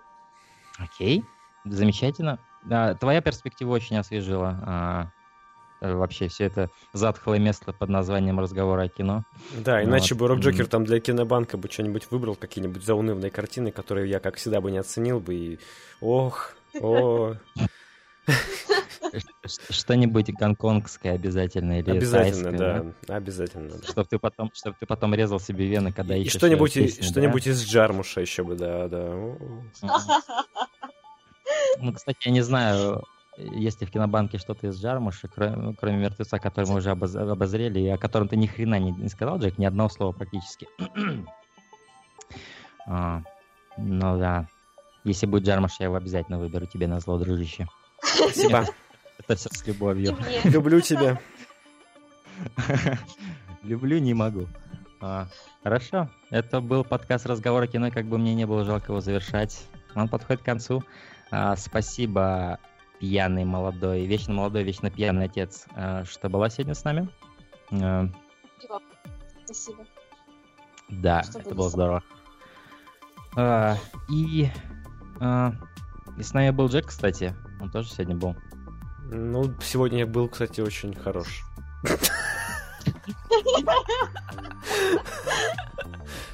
И я не Скромный. Джек. А, Мне, понравилось общаться втроем, да. Первый опыт был с Александром Путило. А, нет, это был второй уже опыт. Ну, тут еще и с девушкой теперь тоже неплохо. Девушка неплохо, Лесси, но э, тебе понравилось втроем. Мне тоже по- втроем. А, Не, я знаю, что кто, если кто и оценит эту шутку, то это молод... э, пьяный отец.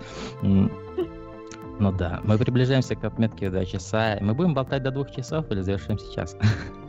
Я думаю, Да. стоит дать последнее такое финальное слово для пьяного отца, чтобы она высказала нашим слушателям что-нибудь напутственное о том, скажем, как стоит выбирать фильмы. Ну или просто какие-то прощальные слова. Или как надо жить, а? Как тебе такая ответственность? Скажи им, как А? надо А? жить. А? О, да я планировала заняться, типа, лайф-коучингом. Ну, я ж, типа, работу ищу. Ну, искала долгое время. И думала, блин, я ж могу так другим людям говорить, как им жить, если даже сама так не умею. Ну, в общем, вот так вот. Но насчет кино... а, Так. Как я выбирала всегда? Эм, Я буквально иногда даже по постеру выбираю. Интуитивно мне что-то там зацепило, и я смотрю описание фильма вообще, что это, что за режиссер. И часто так и попадаю на годноту. А вообще фильмы смотрите, если есть у вас какие-то проблемы там в жизни э, на тему этих проблем. Это, так сказать, терапия. Вот. Воистину, А ещё- здесь они... Да, да. Еще полезно смотреть э, определенных режиссеров. э, все или большинство их фильмов просто для развития вкуса.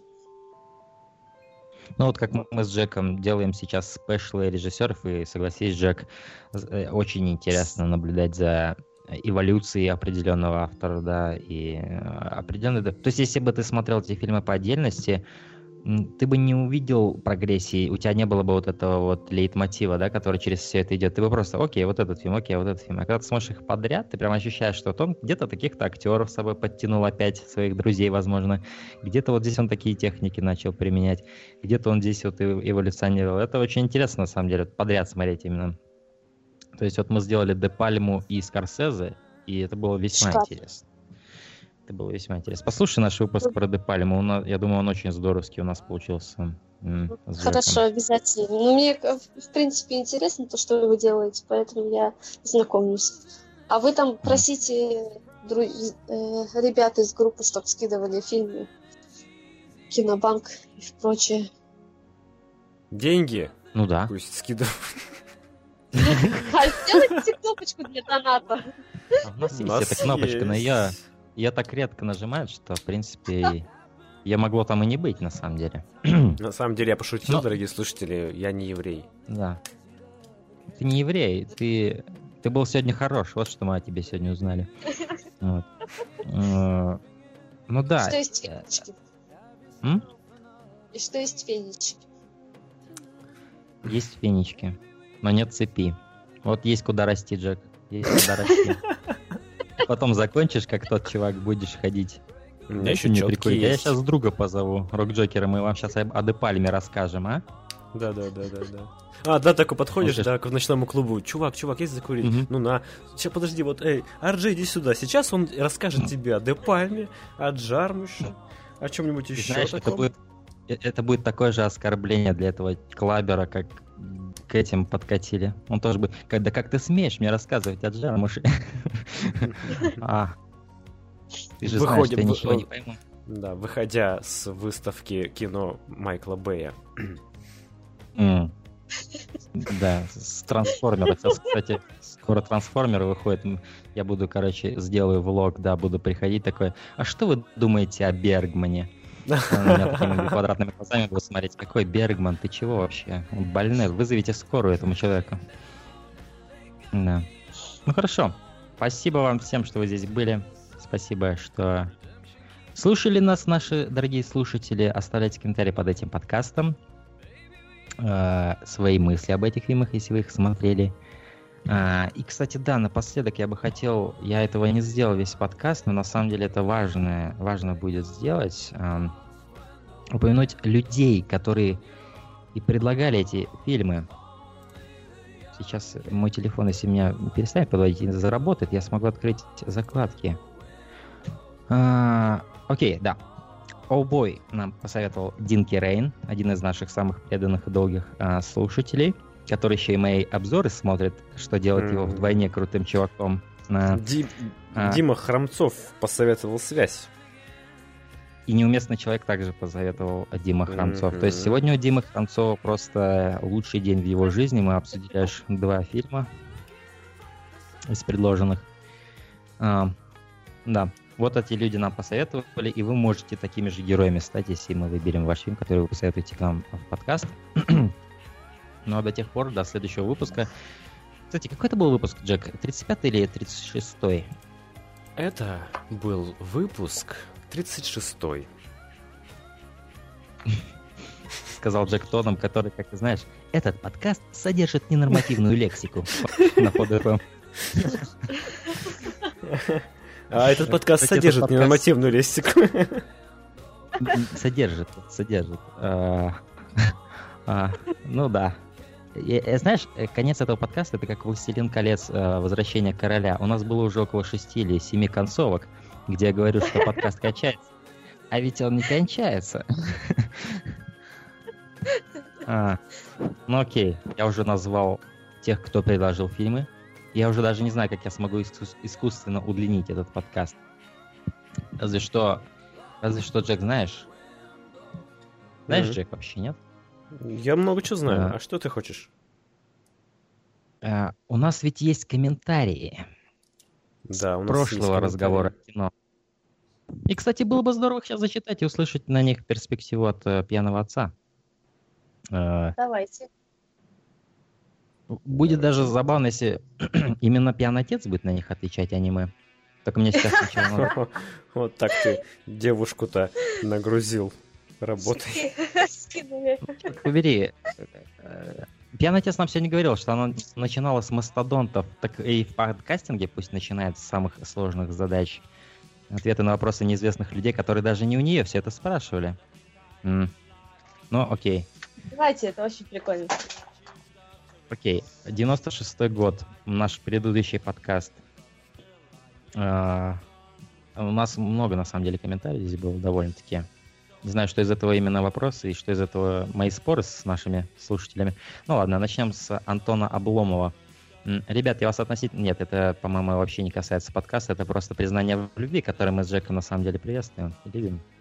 А, Ну, у нас есть постоянный комментатор Юра Федоришин, который часто оставляет комментарии очень такие длинные, с топами, с оценками. Да, всегда с топами определенной структуры. Определенной структуры. Даже всегда есть э, э, традиционный лучший мультфильм у него. Вот это, Да. этим Юра всегда выделяется. Он всегда выделяет какой-то лучший мультфильм. А, окей. То были трудные времена, говорит э, Юра о 96 году. И это уже многообещающее первое предложение. Хороших фильмов вроде хватало, но при этом чего-то по-настоящему выдающегося было не так уж много. Знаешь, вот когда я читаю комментарий Юры Федоришина, я уже привыкаю к определенной структуре. То есть он сначала хвалит, но потом говорит, ну, бля, хреново было. Это, определенный паттерн, который я заметил за Юрой за эти годы подкастинга. Но при этом чего-то по-настоящему дающегося было не так уж много. А вот в плане всякого хлама год был щедрым. Мне удалось посмотреть свыше 10... Вот вздумайтесь, ребята, что здесь говорит Юра. Свыше 10 фильмов, которые на уровне, а то и хуже, чем «Бэтмен и Робин». Вот здесь мой... Знаешь, вот как сложно понять, что такое умереть, да? То есть ты не- знаешь, каково это, небытие. Ты не можешь это обернуть умом. Вот я не могу обернуть умом, как можно быть хуже, чем Бэтмен и Робин, на самом деле, потому что это один из самых отвратительных фильмов в моей жизни. Но Юра спустился в такие глубины ада, видимо, где, где есть фильмы хуже, чем Бэтмен и Робин, и даже 10 их набралось. И здесь я такую солидарность ощущаю с Юрой, и мне хочется его обнять, на самом деле, и похлопать ему по плечу и сказать, что все будет хорошо. В плане полнометражной анимации все еще хуже. Мне попался всего один хороший мультфильм. Год очень неоднозначный. И пока что, мне кажется, он самым слабым. Хотя, чем дальше вглубь веков, тем будет хуже. Очень упаднические настроения у Юры. Итак, его топ. И мы будем сейчас, наверное, комментировать его каким-то образом, я не знаю. А лучшие фильмы «На игле» 9 из 10. Вот что ты думаешь, пьяный отец, об- о фильме «На игле» Дэнни Бойла? На игле обожаю. Очень сильно. И смотрел, наверное, раза три. Хотя вторую вот я так и не смотрела. Вообще фильм хороший э, во всех планах. И Дэнни был замечательный режиссер, на самом деле. Мгм. Ну, я А бы, наверное, вот из Мгм. этого его списка, сейчас я смотрю его, Мгм. кое-что я не смотрела, но это определенно я бы поставила там, где он стоит. Мгм. Ты, Джек, насколько А, я знаю, вообще на игле не смотрел, да? Я вообще планировал в 95-м году, когда будет подкаст, ну, в смысле, Мгм. подкаст в 95-м году, сказать об этом. Но раз Мгм. мы заговорили, я посмотрел этот фильм на днях. Я его до этого не смотрел. И что я могу сказать? Я могу Пушер смело подвинуть и поставить на игле на первое место. И засунуть на игле в О. любимые фильмы вообще, в принципе. О. Потому что я очень сильно проникся этим фильмом. И музыкой, и... Да всем, черт возьми, это классный фильм. И сейчас просто Да. вузелы африканские загудели после твоего стейтмента такого жесткого. Он подвинул Пушера. О нет, он сделал это. А, ну да, это, это- крутой фильм. И на самом деле у нас был комментарий от кого-то другого человека. Да, сейчас назову его имя, чтобы ему не было обидно. А по-моему, это и есть Антон Обломов. Да, конечно. у Да, нас с ним Антон был целый Обломов диалог. э, по поводу У нас с ним этого... Он негодовал, он очень негодовал, негодовал, что мы, не- очень. что мы не включили в топ на игле. А, и мое какое оправдание, даже не столько оправдание, сколько вот, ну, констатация факта, да, почему на игле не в моем топе. Во-первых, это фильм, который я в детстве смотрел, хотя мне не стоило, наверное, смотреть его в детстве, учитывая, какие там сцены есть. Особенно сцена, Мгм. где девушка э, просто испражняется на гениталии парня. Мне это немножко ломануло мозг так в свое время, я помню, потому что я не- даже не знал, что так можно делать. А, Но да, и э, на самом деле это всегда был фильм, который сопровождал меня, пока я рос. То есть я его часто смотрел по телевизору, я много о нем знал, но перед подкастом так случилось, что я, я предпочел... Я уже давно не смотрел на игле, и перед подкастом я предпочел смотреть новые фильмы, а не пересматривать старые. И на игле я не пересмотрел. И, скорее всего, он был бы в топе, но я не мог по-честному включить его, потому что я еще не знал точно, как я о нем чувствую сейчас, да, вот именно. Но я знаю, что это клевый фильм, да, это очень крутой фильм. Одна сцена в сортире, где он там плавает, это, Мгм. это было замечательно. Что интересно, на втором месте, или даже у него не места, а просто градация идет определенная, э, связь идет фильм. То есть, ну, это явно не наш сегодняшний фильм. Наш сегодняшний фильм «Связь» был современный. Да, Я, честно мне говоря, интересно, что это за фильм. да, вот мне тоже интересно, что это за фильм «Связь». А, Что-то также у него интересно. «Скала». Баунд. Оу, это фильм, который у меня в топе был на Конечно, месте. Точно, да, точно. да, да, да. С Джина Гершин и Лили, как-то там ее, от э, сестер Вачовски, так точно, да. А, Скала а, Майкла Б. А, Призрак и тьма 8 из 10. Вот я, честно говоря, не видел этот фильм и не знаю о нем. Не грози Южному Централу, попивая сок у себя в квартале. 8 из 10. Ну, это тоже... Я- знаешь, это здорово вообще. На игле связь не грози Южному Централу. Ну, кстати, здесь, здесь Юра показывает, что если я люблю фильм, мне насрать, что о нем думают э, критики или что такое. Я поставлю ему столько, сколько я хочу ему поставить. И, честно говоря, я симпатизирую такой точки зрения на кино. На «Долгий поцелуй на ночь» 7 из 10. Ренни Харлина, фильм, о котором мы, кстати, с тобой, Джек, говорили. А, кстати, э, «Пьяный отец», ты смотрела «Долгий поцелуй на ночь»? Нет, я вот сейчас гуглю, что это за фильм. Ага. Нет, я не смотрела, даже, по-моему, не попадала никогда на него. Это такой разудалый фильм с Джиной Дэвис. э, Очень клевый боевичок такой. День независимости. Роланда Эмериха. Он у тебя, кстати, было ведь в топе, да, У Джек? меня Если был, не да, ошибаюсь. да. Миссия невыполнима. Э, Всего лишь ненавижу 7 из «Миссию». 10. Всего лишь 7 из 10 фильму Брайана де Пальме. Здесь я хочу перестать обнимать Юру Федоришина, и сказать ему, что все будет еще хуже. Может, потому что я тоже ее не люблю. Может, потому что она, была. И надоела мне в детстве, как не знаю кто. Знаешь, она была по телевизору, но вот когда я его пересмотрел уже в таком более сознательном возрасте, мне было, может, 22-23, а, я просто а, я оценил, насколько клевые это шпионские триллеры и как потрясающе он снят и по-авторски по сравнению с тем, что последовало после. И большинство фильмов, которые последовали после в этой серии, мне нравятся. Кроме, конечно же, фильма Джона Ву, который я просто ненавижу. Вторая часть.